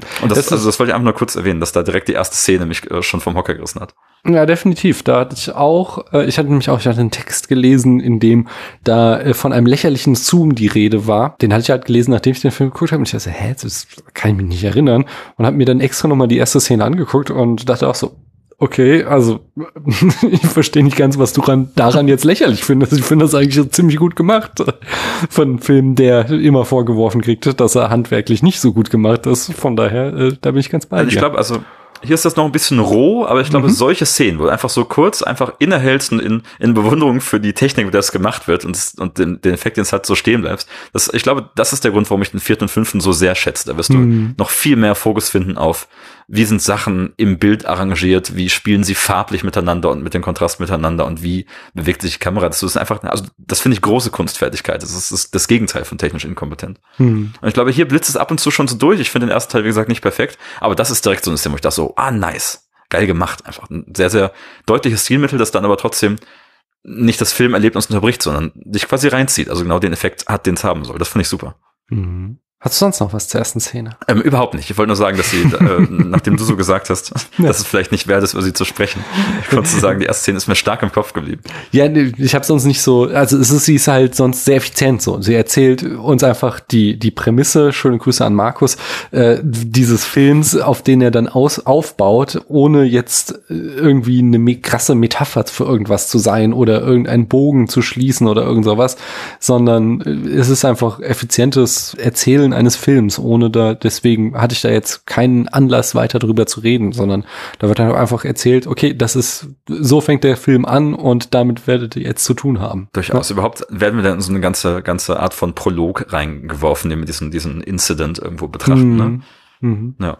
Ich würde gern, also zur Frage, wie der Film seine Geschichte erzählt, die, die These aufstellen, dass das hier, oder These, ich glaube, es ist nicht so weit aus dem Fenster gehängt, das ist ja so eine Art Formelkino. Und zwar im Gerüst des Actionfilms haben wir hier äh, feste Stationen, die dieser Film abhakt und darin keine Überraschung bietet. Es ist nicht so, dass wir irgendeinen krassen Twist haben. Wir haben einen Twist darin, wer der Verräter ist, aber auch das ist was, was wir bei dieser Art von Filme schon erwarten, dass es so und so kommt. Wenn zwei Leute ihr Gedächtnis verloren haben und wir suchen noch einen Verräter und einen Spitzel, dann ist auch relativ klar, wie es das ja, aufteilt. Ne? Definitiv. Aber, ja. Ähm, insbesondere wenn dann einer von beiden schon der Star ist und wir sie schon gesehen genau. haben und der andere ist What's His Face. Und deswegen so diese die ganzen einzelnen Stationen, die der Film abhakt, äh, die sind jetzt nichts herausragendes. Da habe ich so die Erfahrung gemacht, äh, die die Filmschauenden, äh, die unterscheiden sich in zwei Lager. Die einen sagen, ich finde es total geil und ich beurteile Filme dahingehend, wie kompetent sie darin sind, diese einzelnen Schritte abzuarbeiten und wie gut sie das machen. Äh, während ich mich eher so auch zum zweiten Lager zähle, ich freue mich dann, wenn ich eben Filme sehe, die von so einer Formel abweichen und mir dann etwas zeigen, was ich noch nicht gesehen gesehen habe. In welches dieser Lager würdest du dich einordnen? Irgendwo dazwischen. okay. Ich nehme die Formel gern, ich nehme das Formelkinn auch gern hin, wenn darüber hinaus noch irgendwas erzählt wird oder wenn die Formel benutzt wird, um damit noch irgendwie zu brechen. Hier so, ja halb, aber ich habe auch während des weiter Vordringens auch, ne, da, klar, die Struktur ist ganz simpel ähm, habe ich das Gefühl, dass trotzdem noch genug Themen verhandelt werden, dass ich auch bei der Sache bleibe. Natürlich weiß man, wie das ausgeht einigermaßen. Ne? Hm. Würdest ja. du sagen, dass dieser Film was über die Conditio Humana erzählt? Oder würdest du sagen, nee, das geht schon in erster Linie darum, dass wir mit fetten Wummen Zombies zerschnetzeln? Ich weiß nicht, ob ich über die Conditio Humana sprechen würde, aber ich finde, zum Beispiel finde ich bemerkenswert, wenig Zombies ja im Film sind. Also es ist nicht so krass hm. wie bei Jurassic Park, wo irgendwie zwei Minuten der T-Rex da ist, aber zum Beispiel die erste Dreiviertelstunde sind ja gar keine Zombies da. Ja. Und da geht's rein um vielleicht nicht um Conditio Humana, aber um vielleicht doch ein interessantes Charakterdrama. Und ich sehe es da ganz, ganz eng an der Hauptfigur auch, das, was erzählt wird einfach. Mhm. Okay. Wie findest du denn, ist die, die Formel umgesetzt? Also wie hakt der Film seine, seine Stufen kompetent ab oder würdest du sagen, das hätte man auch mal besser machen können? Ich würde sagen, sehr kompetent, auch wenn es zwischendurch ein bisschen Nüsse geht. Ne? Also ist einfach ein bisschen, ich glaube, den Film könnte man noch mal zurechtschneiden. Er ist ein bisschen durcheinander, weißt du, was ich meine? Mm, nee, Und ich frage mich Beispiele, bei, also zum Beispiel frage ich mich bei allen Figuren, ob wir sie gebraucht hätten. ja, okay. Wir haben also gerade diese, diese mehreren fast identischen Männerfiguren. Das führt dann dazu, dass die sich auch untereinander trennen. Und ich wusste gar nicht mehr zwischendurch, zum Beispiel, wer jetzt in welcher Gruppe unterwegs ist und wer mhm. jetzt alles gerade da verreckt ist und dann, ach so, ach ja, jetzt kommen die, ach, den gibt's ja noch. So, mhm. weißt du, ich glaube, da hätte man das wirklich als so diese, also das Trope kennen wir, die, die, die bewaffnete Gruppe geht irgendwo rein und nicht alle kommen wieder raus. Ja, das ja. ist Aliens, das ist so. Und es gibt, glaube ich, Filme, die erzählen das irgendwie stringenter. Hm. Also allein, dass ich nicht immer die Übersicht hatte, wer ist gerade eigentlich wo und wie viele von denen gibt es eigentlich und wie viele Männer sind dabei. So, weißt du? Mhm. Ähm, ich glaube, das wäre, das hätte man deutlich straffen können. Ich würde, ich würde, wenn ich den noch mal machen würde, würde ich ein, zwei Rollen auch einfach ersatzlos streichen und ich glaube, der Film würde besser. Damit hatte ich nicht so ein Problem tatsächlich. Bin da gut mitgegangen. So, ich, ich fand auch so, dass die einzelnen Schritte in diesem Film ganz gut äh, auch so aufeinander aufgebaut haben. Von allen diesen Stufen hat mich am ehesten das Finale genervt. Also diese, als dann der Licker den Zug angreift, da fand, das fand ich halt, dass es einfach unglaublich lang gezogen hat und dass da halt einfach auch das CGI nicht gut gealtert ist und wahrscheinlich auch schon damals das nicht richtig Thema. gut aussah. Sie hatten halt nicht so viel Budget und da wir dann halt irgendwie Menschen haben, die da offensichtlich gegen irgendwelche wahrscheinlich äh, Tennisbälle kämpfen mussten und das äh, dann nachher irgendwie so ein, so ein animiertes Vieh drauf geklatscht wurde, das hat mich alles ja massiv gelangweilt. Ja, also vom, vom, technischen Standpunkt einfach mal abgesehen, finde ich eigentlich, da habe ich mir gedacht, so gerade mit der Mad Max Brille, eigentlich mhm. ganz hübschen Kniff. Also sie gehen zwar immer tiefer rein und machen irgendwas, aber am Ende müssen sie ganz schnell zurückfahren. Das ist ja eigentlich der Plot von Mad Max, ne? Hm, ja. Das kam hier für, zumindest für mich auch irgendwie unerwartet. Ja, das hat mich jetzt auch nicht gestört. Mich hat einfach nur diese, ich fand diesen, ich fand einfach die Action mit gegen diesen Licker nicht großartig. Ja, komplett. Äh, Alles, was mit dem Licker ist, ist furchtbar. das, also man sieht es, man sieht es einfach so deutlich, weil ja, also hier hast du ja praktische Effekte direkt neben CGI. Also zum Beispiel mhm. die Hunde sind einfach in so Lumpen eingewickelte Hunde. So. Ja. Und das ist super. Also das ist alles sehr haptisch, das ist tolle Action. Und auch die Zombies, die alles, das sind ja alles irgendwie ausgebildete Tänzer und so weiter, ja. Das mhm. macht alles Spaß. Aber dann sobald dieser Licker, der so ein bisschen wie Venom in Spider-Man 3 aussieht und einfach ganz, ganz, also vielleicht mehr so im PlayStation Portable Spiel zu Spider-Man 3. Weißt du so? ja, das ist eine sehr gute Beschreibung. Das, das ist einfach nicht gut. Mhm. Und auch die, ja, die Charaktere wissen gar nicht, wie sie damit agieren müssen. Da wäre vielleicht doch, da hätte man halt irgendwie einen kräftigen Kerl ins Kostüm stecken müssen, vielleicht. Also man muss vielleicht nicht, also das ist einer von, das eine, diese Szene oder diese ganze Passage ist so eine von den Lehrstücken, die man zeigen kann. Ja, vielleicht ist nur, wenn man es machen kann, CGI nicht immer die bessere Variante. Ne? Hm. Aber jetzt sind wir schon so mitten da drin, dass ich gerne auch so über Outstanding Moments sprechen würde, über Sachen, die ich eigentlich richtig gut fand. Und da war der erste Moment äh, die Fahrstuhltür, wo äh, es ist äh, eigentlich auch klassischer äh, Zombie, aber in dem Moment äh, hatte ich einfach überhaupt nicht damit gerechnet und es auch wieder vergessen seit dem letzten Gucken. Und äh, wie halt sie versuchen aus, ich weiß gar nicht, das ist dieser Raum, dieses Lager oder was das ist, versuchen sie rauszukommen mhm. und diese Fahrstuhltür zu öffnen. Und in dem Moment, wo sie natürlich nicht hinkommen, äh, hingucken, geht die Fahrstuhltür auf. Und wir haben ja auch im Prolog diesen Fahrstuhl schon gesehen. Eigentlich wissen wir sogar schon, dass dieser Fahrstuhl voller Menschen ist, die jetzt äh, zwangsläufig alle Zombies sein müssen. Und äh, in dem Moment wird dann halt einer aus unserer Gruppe da in diesen Fahrstuhl reingerissen. Und ja, ich, der Moment hat mich komplett überrascht. Ich hatte ihn so nicht mehr auf dem Schirm und es war, ich fand ihn sehr nice mhm. tatsächlich. Beste Szene. Das Intro habe ich genannt. Hunde habe ich auch schon genannt. Der Kampf die Hunde zu den Hunden auch, äh, möchte ich auch noch mal ja. sagen. Die Hunde, also einerseits, wie ich schon sagte, das war die eine Sache, die ich von Resident Evil wusste. Äh, das, es gibt da diese Zombie-Hunde.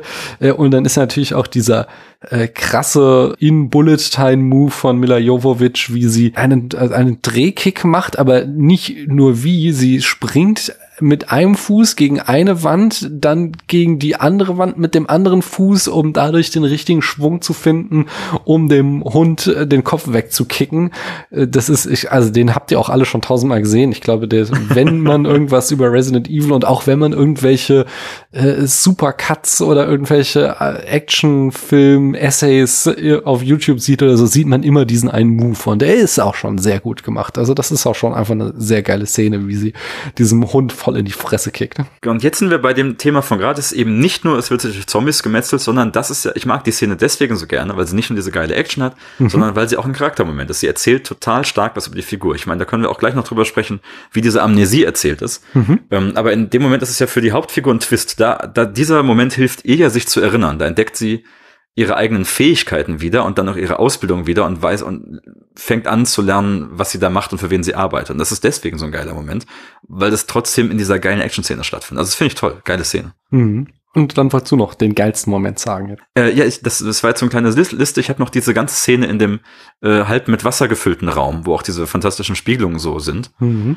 Den mag ich deswegen, weil er ein bisschen ruhiger ist und ja schon so das, das kernmoralische Dilemma erzählt oder aufmacht, auf das der Film irgendwie hinaus will. Aber ich glaube, dazu kommen wir auch noch. Ja, und, und ich würde noch den, den allerletzten Moment, den fand ich auch tatsächlich so ein, oh wow, das ist ein, oh ja, ja. ich weiß nicht, ob es ein Twist ist, mit dem ich jetzt nicht gerechnet habe, aber es war einfach ein gutes Bild. Also wie äh, Alice einfach aus diesem Krankenhaus erstmal rausgeht und dann haben wir da auch wieder diese Videokameraaufnahmen, die nochmal so eine äh, Hommage an das Computerspiel sind und dann kommt sie halt raus aus diesem Krankenhaus und man sieht halt da schon irgendwie Zerstörung und dann haben wir, im Grunde haben wir dann doch wieder einen schönen Rahmen, weil wir haben jetzt einen großen Zoom-out. Ich, ich habe es mir gerade selbst Schon. erklärt. Äh, wir beginnen dicht bei ihr und die Kamera fährt immer weiter raus, bis wir dann eben die komplette Welt sehen, in der sie sich befindet und alles ist total zerstört. Und das fand ich ein, einfach ein schönes letztes Bild. So kann man einen Film sehr gut beenden. Und es ist ein Teaser äh, natürlich für das, was ja, dann natürlich. kommt. Ähm, ja. Ich möchte, okay, wenn wir über einzelne Szenen sprechen, ich sehe übrigens gerade in meinen Notizen steht, schlechteste Szene, alles mit dem Licker, Ausrufezeichen. ähm, ich glaube, ich glaube, über eine Szene dürfen wir nicht nicht gesprochen haben, das, das ist vielleicht die bekannteste aus dem ganzen Film, nämlich, ähm, wie gesagt, wir äh, stoßen immer tiefer in den Kern bis dieser KI vor, ja, und müssen uns dann mit immer mehr Zombies und Sicherheitssystemen auseinandersetzen. Mhm. Es gibt eine berühmte Szene, wo eben ein Teil dieses Squads, dieser Söldner, ähm, in so einem Gang einem Tunnel ist, wo so Laser durchfahren. Mhm. Und der Laser fährt erst nur so gerade durch und halbiert, glaube ich, eine Person und zerschneidet die einfach und dann kommt er irgendwie vertikal und dann fährt er so hoch und runter und, ein, und es werden immer weniger Leute drin. Der eine Typ rettet sich dann so, indem er sich an der Decke festhält und irgendwie so diesem Laser ausweicht und so weiter, bis dann bei einem Durchgang dieser Laser eben so zu ganz vielen Lasern wird, die so in einem Würfelraster auf die Person zurasen und dann, dann fragt man sich kurz, okay, hat jetzt wirklich, wurde der Laser rechtzeitig ausgeschaltet oder hat er die Person in ganz viele kleine Würfel zerschnitten und letzteres ist der Fall. Also ist, glaube ich, äh, vom, vom Regisseur irgendwie ein Love Letter an Cube. Ähm, mhm. Und aus dem, ja, bringt das irgendwie diese, die offensichtliche Gefahr, die da eben doch herrscht drüber. Ist, ist nicht meine Lieblingsszene. Ähm, mhm. Aber die wird, glaube ich, viel rezipiert und taucht in jeder Rezension auf. Einfach. Ich habe auch gehört, dass sie, ich habe gehört, dass sie in, in jedem der Fortsetzungsteile irgendwie wieder aufgegriffen wird in irgendeiner Variation. Ist das wahr? Ähm, mir fallen zumindest ein paar ein, ja. Okay. Und wenn wenn es nur mit diesem Licht gespielt wird oder diesen Lasern, aber ja, doch. Also ich mag sie nicht, und zwar ich mag allgemein an einem Film nicht alles, was mit dieser KI zu tun hat. Ich finde diese, also da, da, sorry, da bin ich halt voll im Nitpicking. Dieses, warum kommst du auf die Idee, irgendwie die KI deines Computers mit einem kleinen Mädchen zu visualisieren, was auch noch irgendwie einen britischen Akzent hat, so. Ja, weil es doch die Tochter des einen Chefs ist. Aber du willst es doch gruselig ähm. machen. Und dann hat diese KI auch noch offensichtlich irgendwie so einen Charakter und ist irgendwie mega aggro. Also allein diese, dieser, das ist ja voll der Arschloch-Move mit diesem Kanal. So, warum hat es die ersten beiden Laser gegeben, wenn sie dann am Ende sagt, so, haha, ich habe hier noch das Gitterlaser. Warum hat sie nicht gleich das Gitterlaser durchgeschickt, anstatt den Leuten erst die Illusion zu lassen, sie könnten da irgendwie durchkommen? Das gibt mir halt, also das geht halt nicht irgendwie einher mit diesem, diese also es ist halt kein Verhalten einer KI, sondern es ist halt ein menschliches Verhalten. Auch später, wenn sie da die ganze Zeit dann rumschreit, äh, dass hier hier ähm, Michelle Rodriguez getötet werden soll und halt auch einfach so, mag den Begriff nicht, weil es ein sexistischer Begriff ist, aber halt so hysterisch irgendwie am Rumkreischen ist. Mhm. Was halt einfach, das ist halt von vorne bis hinten kein KI-Verhalten und deswegen, äh, das ist so inkonsistent. Das hat mich genervt. Deswegen, ich mochte, lass die KI weg und gib mir ähm, ja, nur die Zombies. Okay, nee, pass auf, okay, ich glaube, dann verfehlst du die Aussage des Films komplett. Ich okay. also über die KI reden wir später noch, mhm. Äh, wie ich jetzt schon zu 15 Sachen gesagt habe. Ich möchte zu, also ich möchte zu dieser Laserszene kurz merken, ich glaube, das ist, also das Problem, das du mit ihr formulierst, ist ja eigentlich, da sind wir am Kern der Sache. Ich finde die Szene auch nicht so geil mhm. und verstehe nicht, warum sie immer rezipiert wird, wird aus dem Grund. Es ist vielleicht ein gutes Action-Set-Piece. So. Es ist mhm. irgendwie spannend, ob der Kerl jetzt zerteilt wird oder nicht.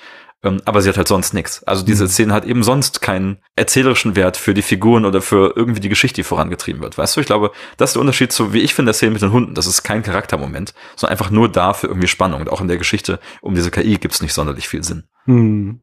Okay. Okay, okay. Tja, also ich habe hier, ich weiß, du trennst ungern, äh, nein, du, du, du vermischt ungern ähm, die, die Story selbst und worum geht's wirklich, aber ich habe hier zwei Themen und ich glaube, um die kommen wir auch nicht mehr drum herum. Nee, lass mich noch eine ähm, Sache, ich möchte ja, noch bitte. zu deinem äh, anfänglichen Plädoyer, was zugleich auch also, da habe ich so einen, einen harten Punkt, der, der sowohl dagegen als auch dafür spricht, nämlich äh, und das finde ich, dass äh, die, die, die Kameraarbeit des Films, also nee, nicht, nicht die Kameraarbeit, sondern ganz konkret die Ausleuchtung. Ich finde, ich finde den Film hässlich gefilmt dadurch, dass er super flach ausgeleuchtet ist, dass halt alles in so einem grellen, gleichförmigen Licht gefilmt ist und es ihm halt so eine ja Daily Soap Optik gibt. Äh, das macht den Film einfach hässlich anzusehen, finde ich. Und zugleich verstehe ich es halt nicht, weil 33 Millionen ist irgendwie kein kleines Budget, so dass du nicht in der Lage bist, da ein paar große Lichtarrangements aufzubauen.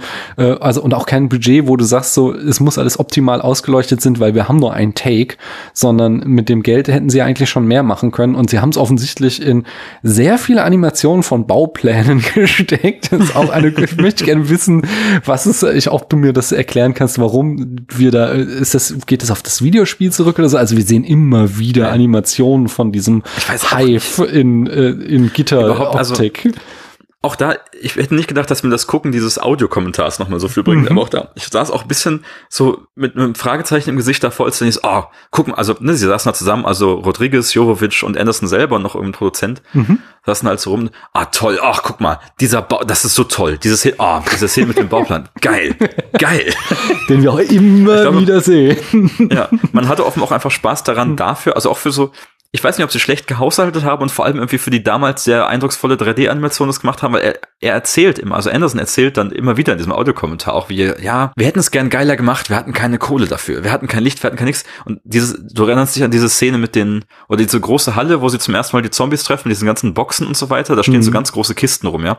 Sie hatten nur elf von den Boxen oder so mhm. und mussten dann immer hin und her fahren. Es, es fehlte einfach am, am Set und ich weiß nicht, wie es mit dem, ob das mit dem lichten Thema ist, mir ist es auch aufgefallen. Ich finde es mhm. wirklich komisch, selbst wenn ich klar machen möchte, dass ich mich in einem unterirdischen Bürotrakt befinde, kann ich das irgendwie geiler ausleuchten. Mhm. Und es gibt auch äh, farblich und, und choreografisch gibt es ja outstanding Moments. Also auch, weißt du, gerade diese, diese Szene, wo diese Wasserspiegelungen überall sind. Also, ich, also mhm. ich kann das schon mal versprechen, es wird geiler und gerade, also in Resident Evil 4 und 5 ist alles visuell auf dem Niveau von dieser Wasserszene eigentlich. Mhm. Ich wollte ja aber dieses, dieses Argument auch noch für dein Argument von vorhin ins Feld führen, nämlich viele Jahre ist es her, als wir hier Perfection besprochen haben und da haben wir das gleiche festgestellt. Mhm. Perfection ist richtig schlecht ausgeleuchtet und Tarantino hat es ja auch erkannt, indem er dann seit Jackie Brown hat er den Kameramann gewechselt und arbeitet hier mit, ähm, wie heißt der, der, der auch mit äh, Scorsese, glaube ich, zusammenarbeitet. Also keine Ahnung, also so einem ganz großen. Rodriguez auch? Nee, ach, keine Ahnung, ich komme jetzt gerade nicht drauf, aber so auch einer der ganz großen zusammen. Nee, aber, aber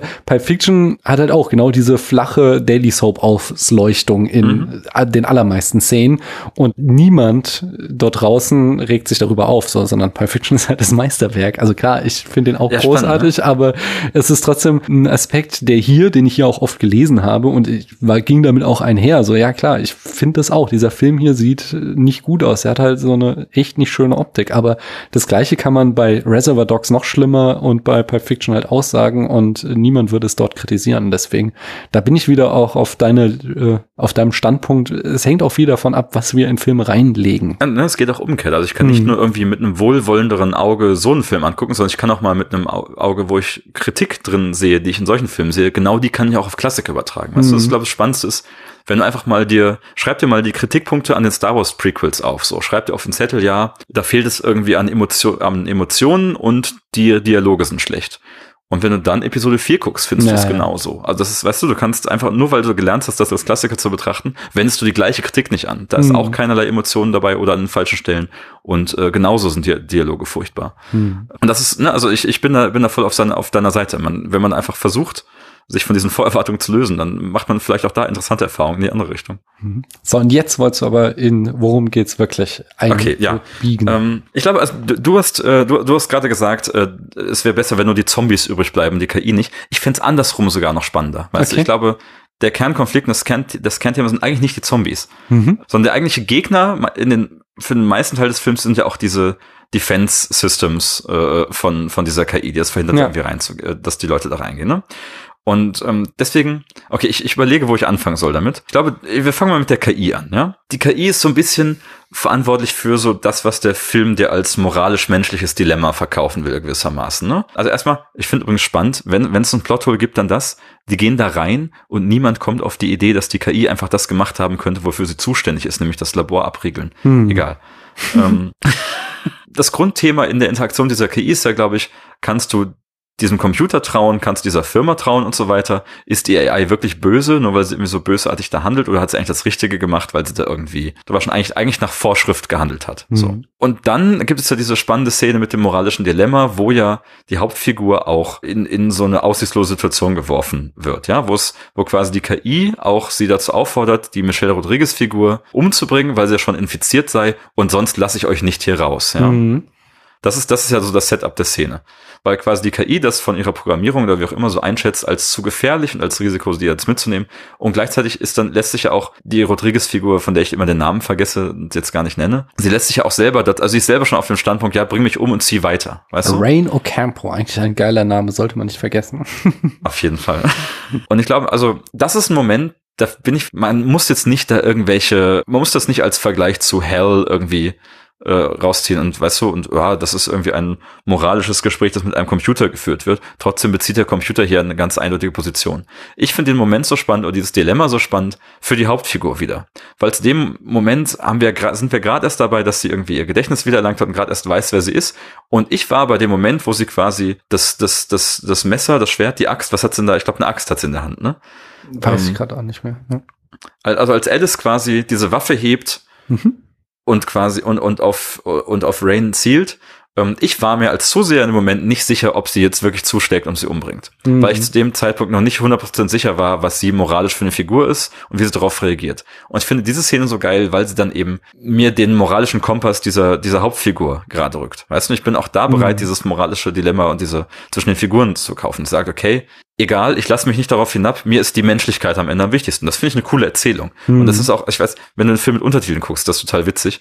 Ähm, dann, äh, da stehen auch so deskriptive Sachen drin, wie in Klammern spannende Musik oder so. ja, Kommt genau, so 20 Mal im Film vor. Dann ja, ja. An, an, einer einzigen Stelle steht irgendwie im Untertitel melancholische Musik. Mhm. Und und es begleitet dann tatsächlich den Moment, als, als sie dann am Ende eben doch ihrer Infektion erliegt und so weiter. Weißt du, trotzdem mhm. ist die Hauptfigur Alice ist sich sicher, trotzdem moralisch richtig gehandelt zu haben. Das finde ich ganz spannend. Das wird vor allem eben äh, durch diese KI-Erzählung befeuert. Da wissen wir, diese Programmierung, diese KI ist einfach doch böse. Der fehlt nämlich die Menschlichkeit da am Ende. Und das finde ich für so einen Film finde ich das einen klugen Gedanken. Jetzt egal, wie scharf er und wie gut er in, in diesem Film letztendlich ausgeführt ist. Das ist was, das erwarte ich, wenn ich einfach mir nur irgendeinen Zombie-Splatter angucke, irgendwie so, ein, so eine Art von Action-Horrorfilm, dann sehe ich das erstmal nicht immer. Und das finde ich cool. Also ich mag, dass das dieser Moment da drin ist. Und der wird vor allem eben über äh, über das moralische Dilemma erzählt, das die KI aufstellt. Ich habe hier eine Diskrepanz zwischen was wird uns erzählt und wie wird es uns erzählt. Ich sehe ja auf ähm, jeden Fall. Ich finde hier dieses, also auch auch so diese Grundprämisse, nicht, ich sag nicht schon wieder Prämissen, nein, aber dieses dieses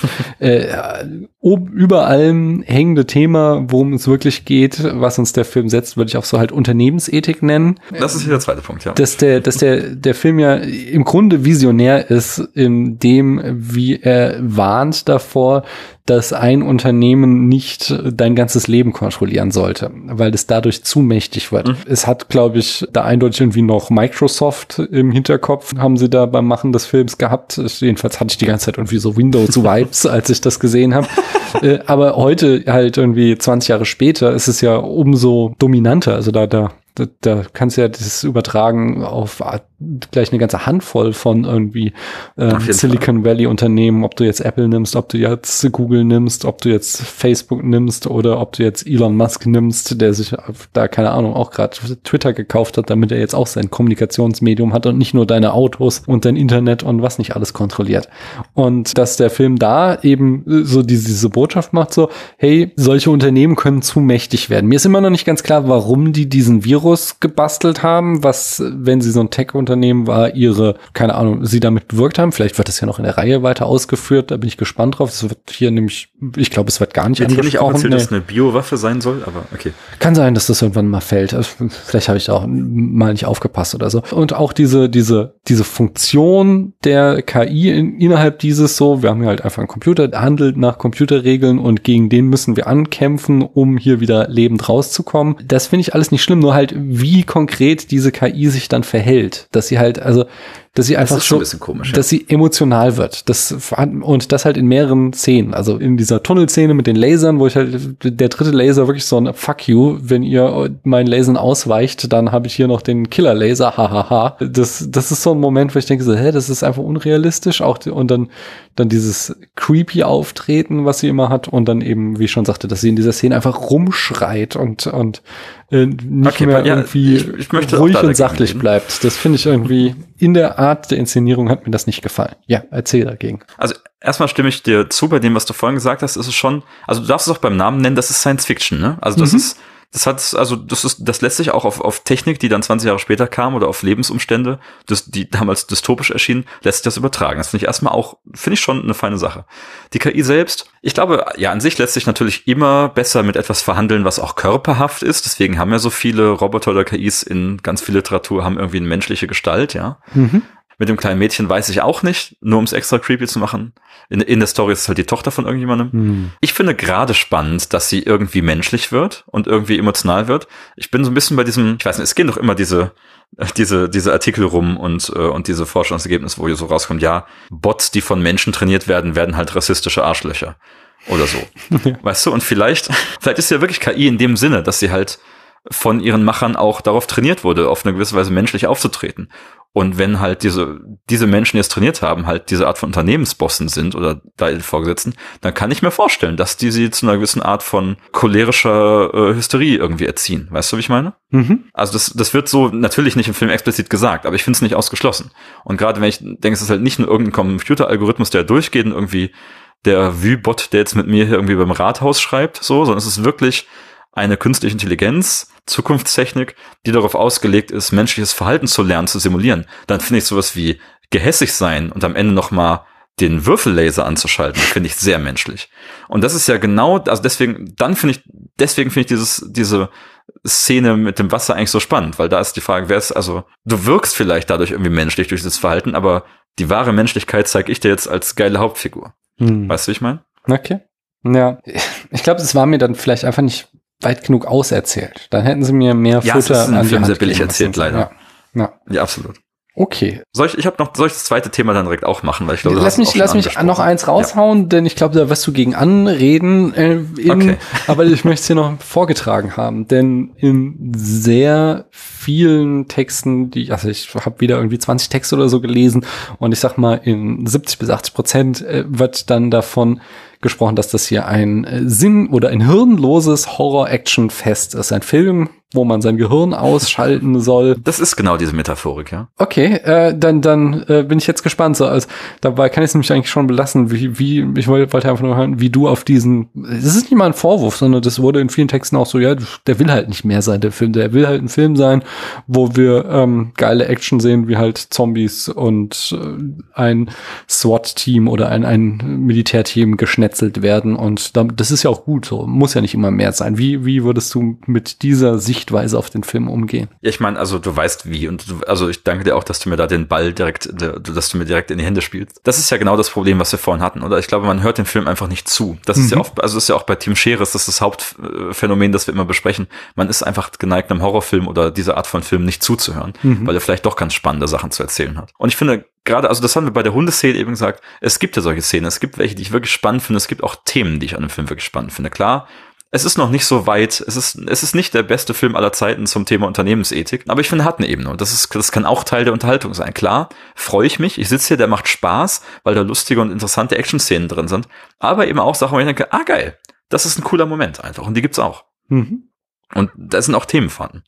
Ja, dann jetzt hau weitere Themen. Lass uns über die Zombies reden. Ähm, ich glaube eben, das war ja quasi eben die Rede gegen die Zombies im Sinne von der Film wird auch nur mit der KI äh, funktionieren.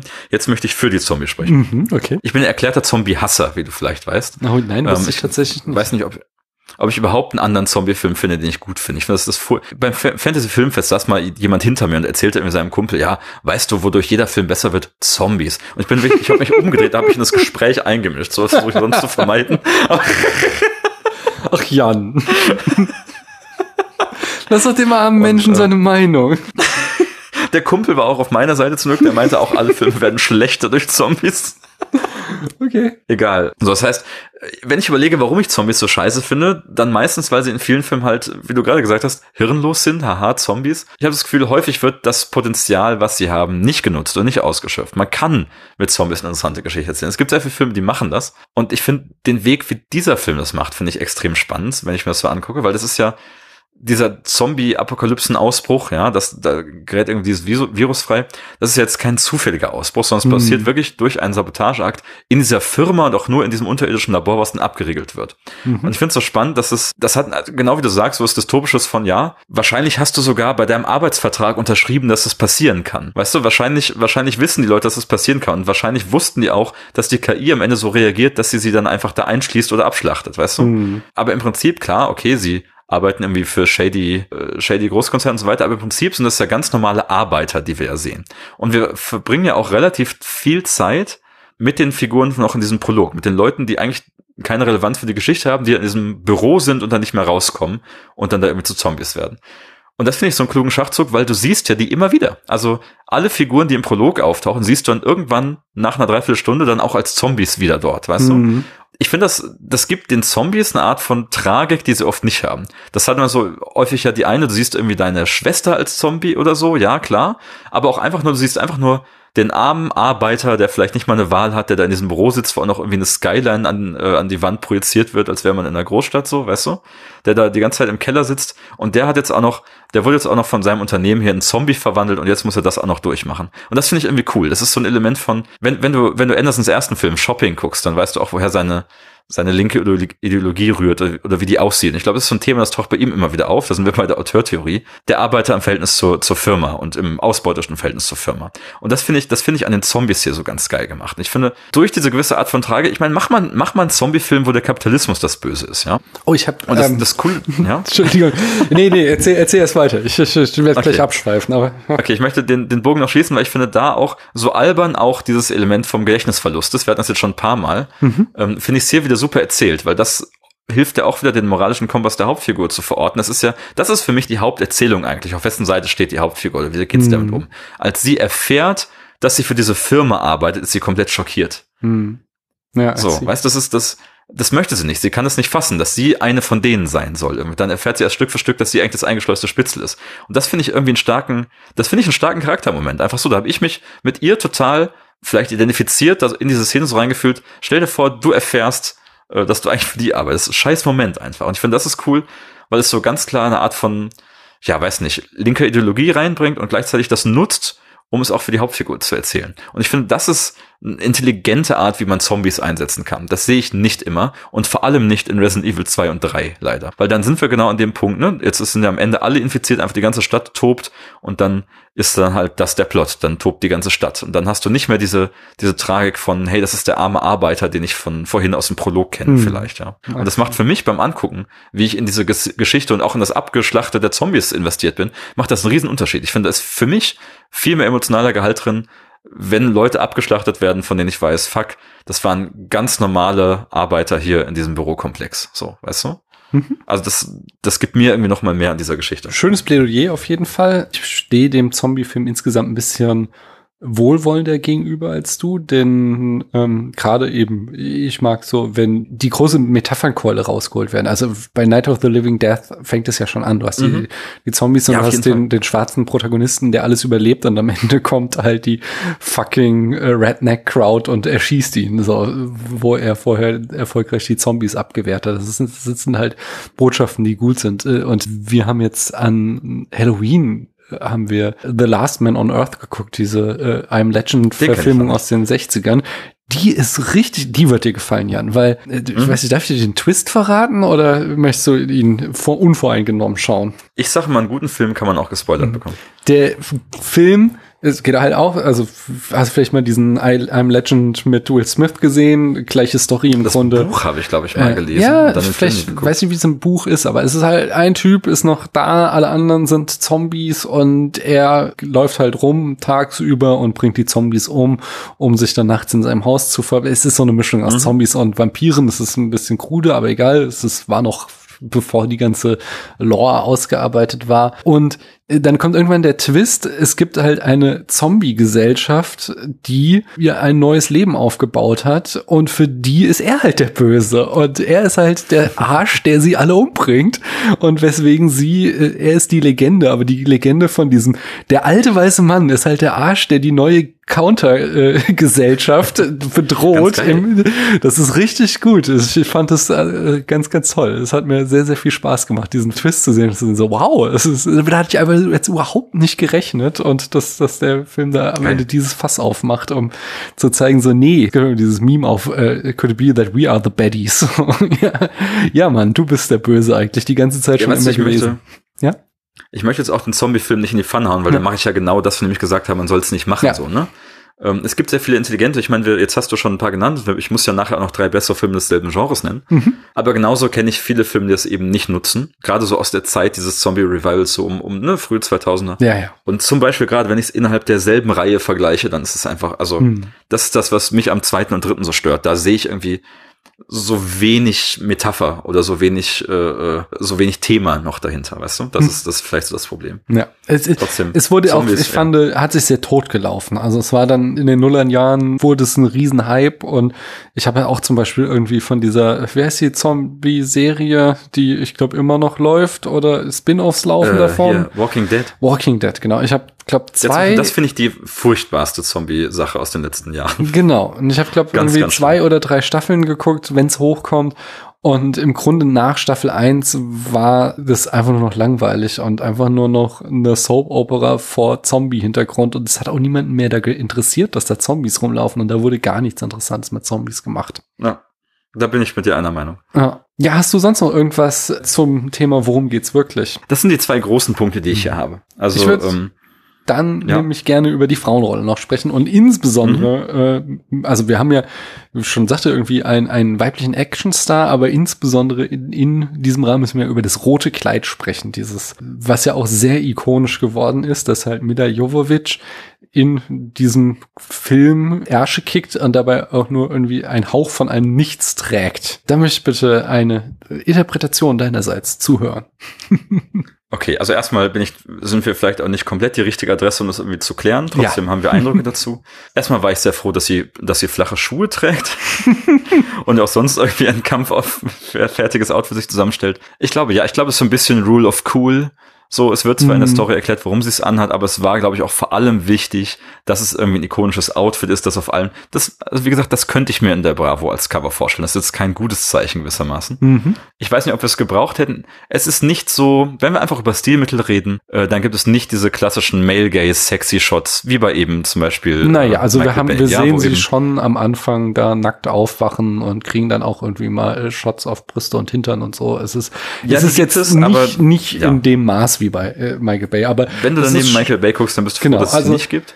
Paul Thomas Anderson, ich meine, sie sind auch verheiratet, er, er liebt diese Frau, aber okay, aber er, er weidet, die Kamera weidet sich schon einfach an Mila Jovovich. Das möchte ich jetzt nicht unterschlagen. So. Tut sie. Ich bin trotzdem froh, dass sie es nicht auf diese ganz creepy Weise Mhm. machen. Das ist auch, das zieht sich auch durch die Reihe. Du merkst auch einfach, wie geil er sie findet, ja. Mhm. Trotzdem finde ich, schafft es gleichzeitig den Respekt vor ihr zu wahren, das Mhm. einigermaßen würdevoll zu machen. Und es geht auch viel um ihre Selbstdarstellung. Und es geht auch viel darum, das wird auch in der Reihe noch kommen, ihre eigene Modekollektion zu präsentieren und Sachen, die sie geil findet. Also tatsächlich. Es ist sehr 2000er, weißt du, also das ist, das ist Mhm. auch kein Kompliment, aber so, man sieht, wenn ich dieses Cover hier vor mir habe, mit diesem roten Kleid und der Knarre, ähm, ich glaube, das ist, das ist das Bild, auf das man einfach hinaus wollte. Ja, Ähm, darf ich da noch mein, meine 5 Cent Ja. bringen? Ähm, Weil es hat mich gar nicht mal so sehr gestört. Ich glaube, am meisten stört daran das Cover und dass man das überall schon Vielleicht. gesehen hat. Die Marketingkampagne hat das so kaputt gemacht, weil im Grunde war es dieses auf eine andere Art und Weise, aber sehr ähnlich wie Fargo, dass du halt hier eine Frau hast, die sehr verletzlich wirkt, dadurch, dass sie halt irgendwie da aufwacht, nackt aufwacht und dann alles, was sie findet, ist so ein Hauch von einem Nichts, was sie sich jetzt anziehen muss und damit soll sie jetzt gegen Zombies kämpfen. Und dann kommen eben diese Twist-Momente, die du schon beschrieben hast, wo sich herausstellt, okay, sie ist eine fucking Kampfmaschine und sie ist hier diejenige, die Ärsche kickt und die anderen sind nur das Beiwerk, was abgemetzelt wird. Ich glaube, dieser Reveal hätte halt wesentlich besser ohne die ganze Marketingkampagne äh, funktioniert, wo man sie halt schon 10.000 Mal gesehen hat mit der fetten Wumme und damit die Durchaus. Überraschung einfach nicht mehr da war. Aber was Paul äh, W.S. Anderson da machen wollte, die Idee, die habe ich durchaus gesehen und anerkennen können. So. Ich meine, Thema verletzlich wirken ist, äh, es spielt ein bisschen, vers- ich glaube, der Film versucht mit dieser Erwartung zu spielen. Man kennt Mhm. das Job irgendwie so und ich habe da auch den Film mit jetzt schon mehrmals mit Leuten zusammengeguckt und jedes Mal so, ach nee, jetzt ist es so eine stumme Protagonistin, die irgendwie, weißt du, so, ah. Mhm. Und dann, sie ist ja auch so, sie sagt dann am Anfang nicht, sie ist ja sich selber nicht sicher, wer sie ist und was sie da tut. Ich glaube, das hast du auch gerade schon gesagt, diese Art von Emanzipationsgeschichte ist, glaube ich, das Positive, die für mich auch Mhm. die Frauenfigur einfach cool macht. So, weißt du, sie ist ja selber, sie entdeckt ihre Fähigkeiten, ihre Skills, aber eben auch ihre Moral und wird dadurch halt im Verlauf der Handlung auch zu jemandem, der halt nicht nur geil rumballert im Actionfilm, sondern eben auch immer mehr kompetent daran wird, die Handlung in die eigene Hand zu nehmen und zu steuern. Bis am Ende ja quasi die einzige Person ist, die diese Handlung steuert, ja. Und ich finde, das ist, das ist eine coole Erzählung und hinter der stehe ich auch. Hm. Okay. Sonst noch Bis ganz zum Schluss natürlich, aber ja. wo sie wieder gefangen genommen wird. Hast du sonst noch irgendwas Inhaltliches zu dem Film zu sagen? Noch äh, irgendwelche Theorien oder was, was du vortragen möchtest? Ich glaube, inhaltlich haben wir das äh, meiste, was ich hier sagen wollte, abgehandelt. Ich habe noch zwei Nitpicking-Punkte, die ich gerne bringen möchte Mhm. und ein paar Zitate und Referenzen. Äh, Da habe ich auch noch was. Das ein ist, vielleicht kannst du mir das auch weg erklären und ich habe es nur nicht gerafft. Aber ich habe nicht verstanden, warum die KI oder, oder insgesamt dieser, der Hive wird abgeriegelt wegen des Virus. Und dann gibt es den 60-Minuten-Counter und danach wird er erst richtig abgeriegelt. So dieses, so, was war das denn davor? Und warum hat man diesen 60-Minuten-Countdown eingebaut, so dass man danach, dann wird danach auch kann der auch, äußere Teil abgeriegelt. okay. Ähm, Tja, nee, wie gesagt, ich finde auch das ein bisschen fuzzy. Auch wenn ich diesen Film nochmal machen würde, ich würde das irgendwie bereinigen. Die, wie, wie gesagt, vorhin auch diese ganze Idee von niemand rechnet damit, dass die KI tatsächlich ihre Arbeit macht. So. Also das ist, es wird irgendwie als Reveal gespielt, dass sie da alles abgeriegelt hat. Das verstehe ich auch nicht ganz. Also ich glaube, da ist, da, da bin ich völlig bei dir. Das ist in der Erzählung einfach ein bisschen krumm. Ja. Äh, Und das andere war, wir kriegen dann äh, den Twist, dass, dass der, der Journalist ist, ah nee, Polizist wird er uns anfangs verkauft, an später stellen wir dann, dass er quasi Investigativjournalist ist oder sowas, dass der der Bruder von Heike Makatsch ist, wo ich mich Ja. die ganze Zeit gefragt habe, okay, aber Halbbruder oder sind die woanders aufgewachsen? Weil er spricht halt so klassisches äh, California Englisch und sie hat halt the, the very German accent in this movie. Und ich fragte, wie kann das sein, dass sie offensichtlich verschiedene Muttersprache haben, aber Geschwister sind? Haben die Eltern mit einem Kind nur Englisch und mit dem anderen nur Deutsch gesprochen? Naja, Schwestern im Geiste. Ne? Auch das, da habe ich mich vor allem gefragt, warum ist es, also ich glaube, man könnte das auch weglassen, weißt du, das würde nichts am Film ändern, wenn sie keine Geschwister sind. Und auch wenn es, Ach ja. ich weiß, ich kann es dir nicht weg erklären.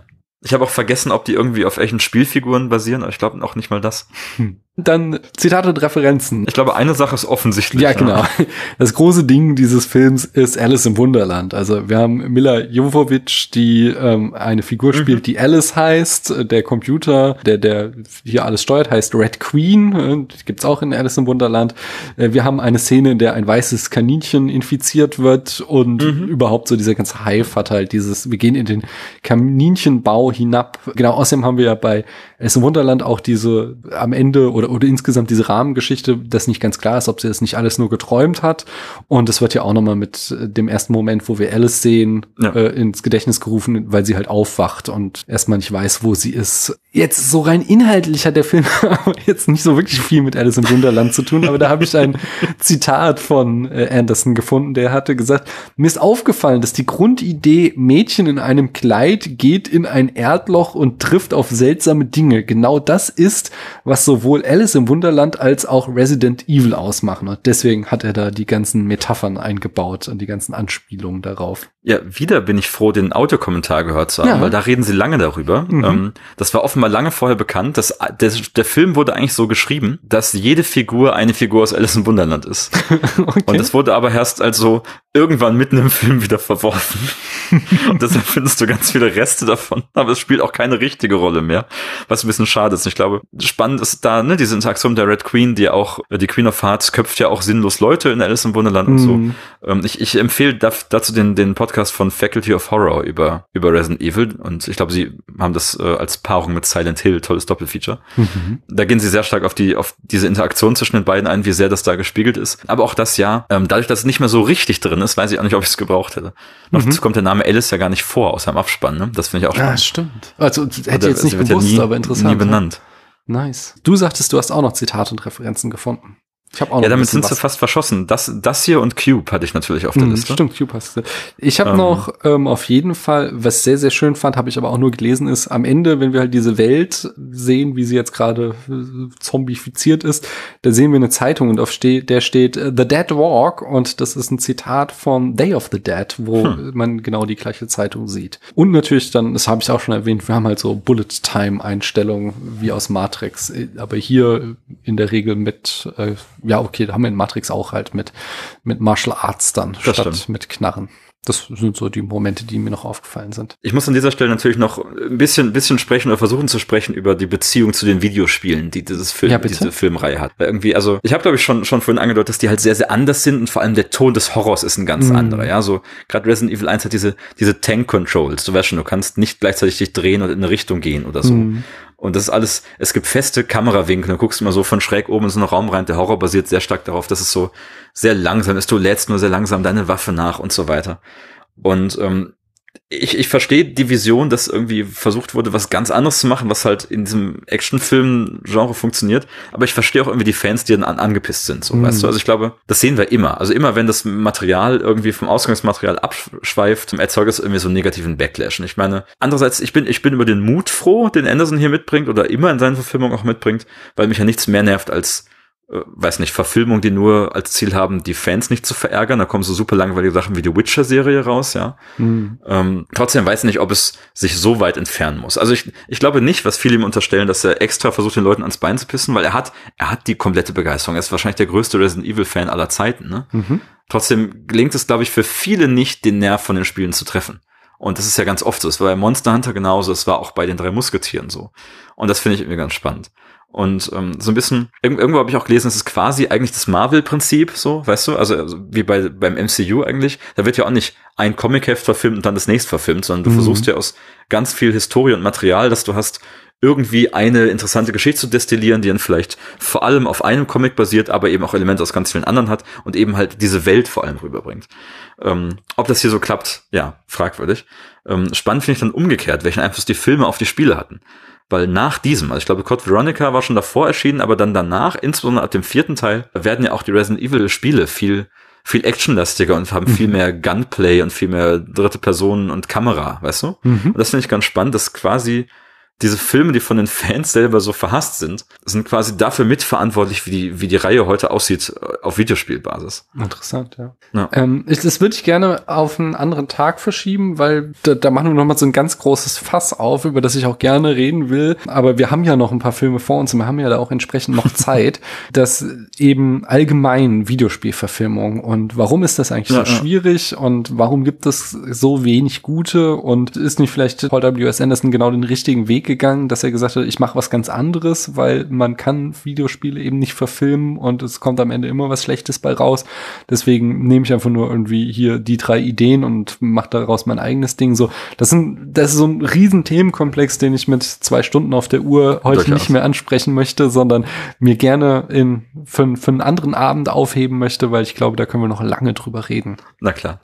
Stattdessen würde ich dich nach deinen drei besseren und drei schlechteren Filmen des gleichen Genres fragen. Die hatte ich dir im Vorfeld gestellt, diese Aufgabe, die du dir überlegen sollst. Und wie immer habe ich offen gelassen, um welches Genre es sich hier eigentlich handelt. Okay, möchtest du erst die schlechteren oder die besseren hören? Die schlechteren, wir fangen immer mit den schlechteren an. Okay, ich glaube, die, die erste Wahl ist irgendwo offensichtlich. Äh, Der wurde heute auch schon genannt, der Film, nämlich im selben Was, Jahr. ist, was ist, hast du äh, denn 28 für, genau, was hast du denn für ein Genre? Zombie-Film oder wie? Ich habe versucht, bei den Zombies zu bleiben oder Action oder Action-Horror, aber Okay. erstmal versucht, mit Zombies zu machen, ja. Im selben Jahr ist 28 Days Later erschienen und das ist für mich so ein richtig, so ein bleicher und langweiliger Zombie-Film. Weißt du, wenn du so eine richtig, so eine, so eine richtig ätzende, der Mensch ist des Menschen Wolf-Dystopie haben Mhm. willst und so eine, so eine Geschichte, die daran überhaupt keine Freude hat, äh, dann guckst du 28 Days Later. Und ich weiß, der hat viele Fans und ich kann mir nicht erklären, warum. Der ist einfach gut Und das ist für mich auf inszeniert. jeden Fall- Das ist, ich Ich finde den überhaupt nicht gut inszeniert zum Beispiel. Das ist lange, lange her. Ja, ich weiß, der hatte auch so ein Vi Videokamera-Optik. Ich glaube, das ist schwierig gealtert, aber als ich, es ist lange her, dass ich ihn gesehen habe, aber als ich ihn gesehen habe, äh, fand ich ihn sehr, sehr spannend und er hat halt die rennenden Zombies erfunden, nicht? Das war auch äh, irgendwie sehr, sehr spannend. Das war was Neues damals. Aber äh, ich bin dir ins Wort gefallen. Erzähl Ja, weiter. aber auch da, ich hätte, ich hätte dann lieber Zombies mit interessanter Story als Zombies, die rennen. Ich mag den überhaupt nicht und ich finde spannend, dass er halt, dass das wirklich so parallel erscheint, dass man sich auch da irgendwie entscheiden kann, dass es mit, mit in diese Zombie, in diesen Zombie-Wiederhype äh, reinschlägt. Den Mhm. kann man haben. Ähm, dann habe ich hier Planet Terror auf der Liste. Mhm. Der will, ich weiß, ich weiß nicht, ob du den kennst, der auch aus diesem Grindhouse-Feature stammt. Einmal gesehen, komplett Ähm, von- vergessen. Ja. Von Rodriguez auch mit ganz creepy Gastauftritt von Tarantino. Der will, glaube ich, diese Action. Ich glaube, wo wir gerade gesagt haben, okay, das Schlimme ist nicht, dass sie das Kleid anhat, sondern das Schlimme ist, wie es vermarktet wird, ist mhm. hier auch so, ja, heiße Frau mit einem Bein, das aber ein Maschinengewehr ist mhm. oder so. Weißt du, ich glaube, da geht's sehr, da geht's mir fast bisschen zu viel um diese, diese, diese Sexiness und diese, diese Vermischung von Sexiness und Blut und Gore und irgendwie, der Film ist einfach noch mehr durcheinander. Ich finde ihn gar nicht so schlecht. Ich finde ihn schon unterhaltsam, ähm, aber ich glaube, das ist so, das ist die Lektion, der ist noch ein bisschen mehr durcheinander. Und auch da ist das Zombie-Thema noch ein bisschen wilder und und äh, äh, vielleicht fehl am Platz. Trotzdem macht er auch Spaß, aber ich finde der, also den habe ich ja aufgenommen, weil er vielleicht aufs Gleiche hinaus will, aber das schlechter macht. Mhm. Und der dritte? Dann habe ich aus einem ähnlichen Grund habe ich Ghost of Mars von Carpenter. Mhm. Auch den finde ich sehr unterhaltsam. Das ist eigentlich der gleiche Film, nur im Weltraum. Aber der hat's dann, der hat's dann mit der Emanzipation wieder nicht so raus, ne? Der erzählt uns was davon, dass eigentlich irgendeine Art von Matriarchat erzählt wird und trotzdem hast du halt die muskulösen Actionhelden, die dann so herablassende Sprüche über die Frauen machen. Dann hast mhm. du die schwarze lesbische Person, die als erste stirbt und so. Also alles. Der Film könnte auch, der hat sehr viel mehr Potenzial, als am Ende ausschaut. Wenn du die beiden nebeneinander guckst, ist eigentlich der gleiche Film oder die, zumindest die gleiche Grundidee wie, wie Resident Evil. Hm. Habe ich vor 20 Jahren irgendwie auf DVD gesehen. Ich habe keine Erinnerung mehr daran. Ist es der, wo, machen, der wo Ice Cube mitspielt? Oder ist das so? Das müsste er sein. Ja, okay, ja, ja. Äh, aber das ist, glaube ich, auch so eins der ein. Irgendwas mit dem Zug? Kommt ein Zug noch vor? Ein Zug? Jetzt bin ich überfragt. Ich habe auch eine Weile nicht gesehen. Vielleicht Den verwechselt also, kommt Zug. Ich habe, wie gesagt, so ganz, ganz, ja, ich weiß. Den habe ich noch auf dem Schirm, aber ich habe, ja, genau, also einzelne Bilder nur noch im, im Kopf von, von Ghost of Mars und ich bin mir echt nicht mehr sicher, welche davon wirklich aus dem Film stammen. Ich bringe mal meine drei schlechteren. Ja, bitte. Da, wo fange ich an? Ich fange mit Saw an. Saw, da war ich einfach so late to mhm. the party und habe den vor ein oder zwei Jahren zum ersten Mal gesehen und dachte mir nur, really? Das ist der also Film? Für, für Horror entschieden, entschieden als Genre. äh, sehr, äh, stimmt, Entschuldigung. Mein Genre waren ähm, Horrorreihen mit sehr vielen Teilen oder Horrorreihen, die lange laufen. Das war so, äh, darauf habe ich mich konzentriert, weil nur Horror, drei gute und drei schlechte Horrorfilme hätte ich zu langweilig gefunden. Deswegen dachte ich mir, äh, ich mache mir Horrorreihen und dann äh, drei erste Teile, die richtig gut sind und drei erste Teile, die nicht richtig gut sind. Sehr schön. Und spannend. Da war dann äh, Saw, wie gesagt, habe ich den ersten Teil gesehen, äh, jetzt viele Jahre später nach dem Hype, weil äh, halt auch so Torture Porn absolut nicht mein Genre ist. Und meins auch nicht. Der gehört für mich auch auf die Liste. Ich habe auf alle Fälle, ich habe, ich habe es nicht verstanden. Ich finde den Film einfach nur lame. Ich, auch da wieder, es, es war ja auch super billig, aber es, es sieht einfach echt nicht gut aus. Ich finde die Story nicht gut. Ich fand, ich habe, ich habe nicht verstanden, warum der Film irgendwie damals so großartige Hype aufgemacht hat und halt dann zu so einer langlebigen Reihe geführt hat, dass das das irgendwie der Zauber hat sich mich mir überhaupt nicht erschlossen. Der zweite Film, den ich ausgesucht habe, ist ich weiß gar nicht, wie lang die Reihe ist, aber I know, ich glaube, es gibt auf jeden Fall eine Serie, deswegen äh, gehört es ja auch rein und mhm. zwar I Know What You Did Last Summer habe ich ausgewählt. Ah. Habe ich damals im Kino gesehen und seitdem auch nie wieder und habe ihn nur abgespeichert als das ist der Film, der irgendwie auch Scream sein wollte, aber nicht richtig verstanden hat, was das Scream ausgemacht hat.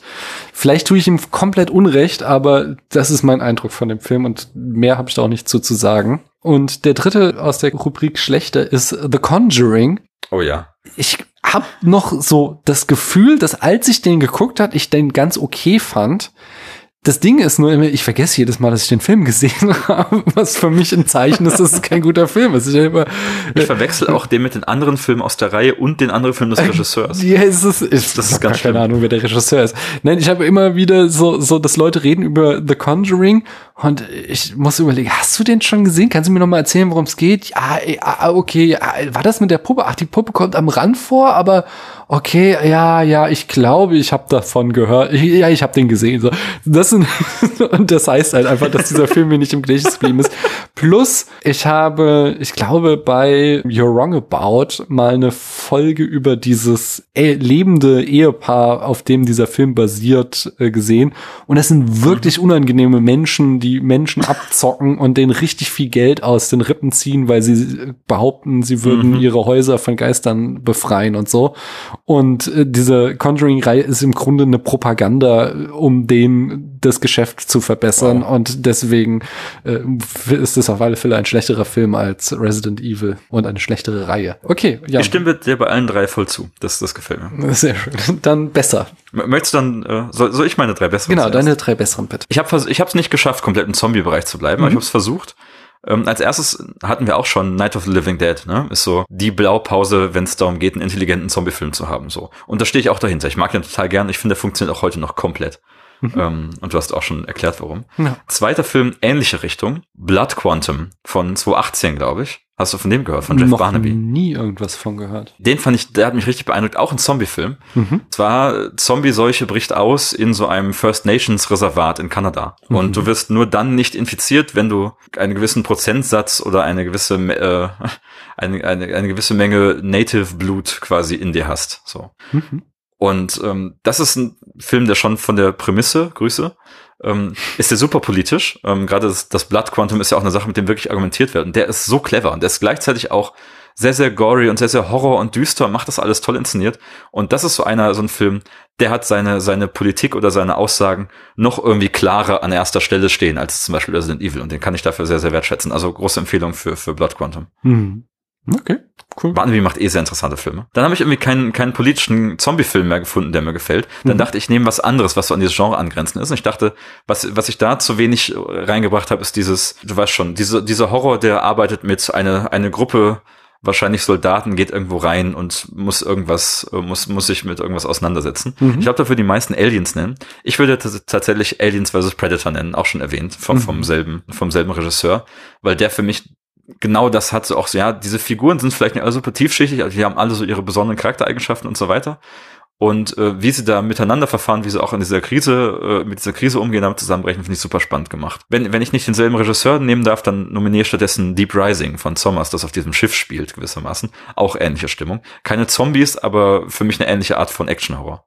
Mhm. Einer Mhm. kommt noch, oder? Also Das waren sie. Ich, achso, ah ja, genau. Den zweiten habe ich schon nicht vergessen, aber den kannte ich nicht. Deswegen sag mir nochmal den Titel, weil den muss ich mal irgendwie. Blood Quantum, unbedingt gucken. Quantum. Okay. Ich glaube, vor allen Dingen will ich Aliens vs. Predator noch mal sehen. Da hast du mir jetzt irgendwie Lust drauf gemacht. Den muss ich mir Der ist wirklich toll. Ich finde den so gegeben, gut. bei Gelegenheit nochmal. Unfassbarer Film. Okay, meine drei besseren. Die ersten beiden kann ich, glaube ich, einfach abhaken, weil die sind unstrittig. Und zwar Alien und Halloween hau ich rein. Ja, ja, ja, ja. Einfach äh, klasse Filme, halte ich auch besser als diesen Film und haben lange Reihen eröffnet. Und äh, der dritte ist, ich sag mal, der hat Fans und äh, absolute Hater, aber jedes Mal, wenn ich den wieder gucke, muss ich doch sagen, äh, er ist bei seiner Einfachheit einfach sehr gut inszeniert und hat, ja, alles, was danach kam, er hatte auch leider äh, so ein, ein Genre begründet, was schlecht war, aber äh, ich, mein, mein dritter Pick ist Blair Witch Project. Bin ich doch ein, ein Die ganze Afficionado Zeit überlegt, von. was kommt. Nee, nee, Blair Witch Project. Ich habe, glaube keine der Fortsetzungen gesehen, die ja alle auch nicht so geil sein sollen. Da Den, gibt's auch noch mal ein Videospiel. ah, ja. Den ersten finde ich aber immer noch richtig gut bei, ich, äh, ja, ich weiß, er ist sehr simpel und manche finden das auch unglaublich hässlich, wie er gefilmt ist, aber ich finde dieses, dieses Angst destilliert dieser Film und das macht er sehr, sehr gut, finde ich. Leider hatte dann aber halt dieses Found-Footage-Genre, wo halt ja auch sehr viel Murks hinterherkam, äh, ausgelost. Den habe ich schon gar nicht, also ja, auch einmal gesehen, komplett vergessen. Ich dachte eher an diese äh, Poltergeist-Filme, wie heißen die nochmal? Paranormal Activity. Paranormal Activity, ja. Äh, Den habe ich auch nur den ersten gesehen. Der war eigentlich so schlimm, aber auch nicht gut. Aber ich habe gehört, die sollen richtig übel werden, so mit höherer Laufzeit. Und von daher, Da bin ich auch überfragt. naja. Ich, ich, mag, ich mag Witch Project gar nicht, aber ich weiß, was man an ihm findet. Also, ja, stabiler Pick. Okay. Ja, und dann bleibt uns noch die Bewertung, Jan. Wir haben auf einer Skala von 1 bis 100 Punkte, so du das möchtest. Ich zwinge niemanden, diesem Film eine Note anzuheften. Wenn du das möchtest, was kriegt er denn von dir und warum? Auf jeden Fall möchte ich das. Ich finde ja nichts besser, als Kunst mit Zahlen zu bewerten. ähm, eigentlich hätte ich ja gehofft, dass du das zuerst machst. Also, Dann soll weiß ich mal? ob Komm, ich geh- wie weit ich ich, ausgleichen muss. Ja, ja. Ich mache das ja vor allem als Reaktion. Ich habe schon gesagt, ich, find, ich bin jetzt nicht der Meinung, dass es irgendwie das Beste seit geschnitten Brot ist, dieser Film. Ich finde aber, dass er den Hass nicht verdient, den er bekommt. Es war auch nicht so, dass ich irgend, also ich habe ihn ja jetzt auch bin ein, zwei Jahren zweimal gesehen und es war jetzt nicht so, als wäre ich mega gelangweilt gewesen davon. Von daher würde ich sagen, der kriegt von mir so eine, so eine Bewertung von einem Film, den ich gut weggucken kann und das sind so 73 Punkte. Ha, ich finde auch, man kann gut weggucken. Mhm. Das ist ja auch einer seiner größten Vorteile. Macht einfach Spaß, ne? Mhm. Ähm, gleichzeitig ist ein Film, wo er immer, der immer wieder, wie gesagt, Momente hat, wo ich denke, ah, geil, das ist interessant oder das sieht super geil aus. Es ist nicht der beste Film aller Zeiten, es ist auch nicht der beste Film der Reihe, Mhm. ähm, aber ich mag ihn. Ich habe ihm, ich hab ihm dreieinhalb Sterne gegeben auf, auf Letterboxd.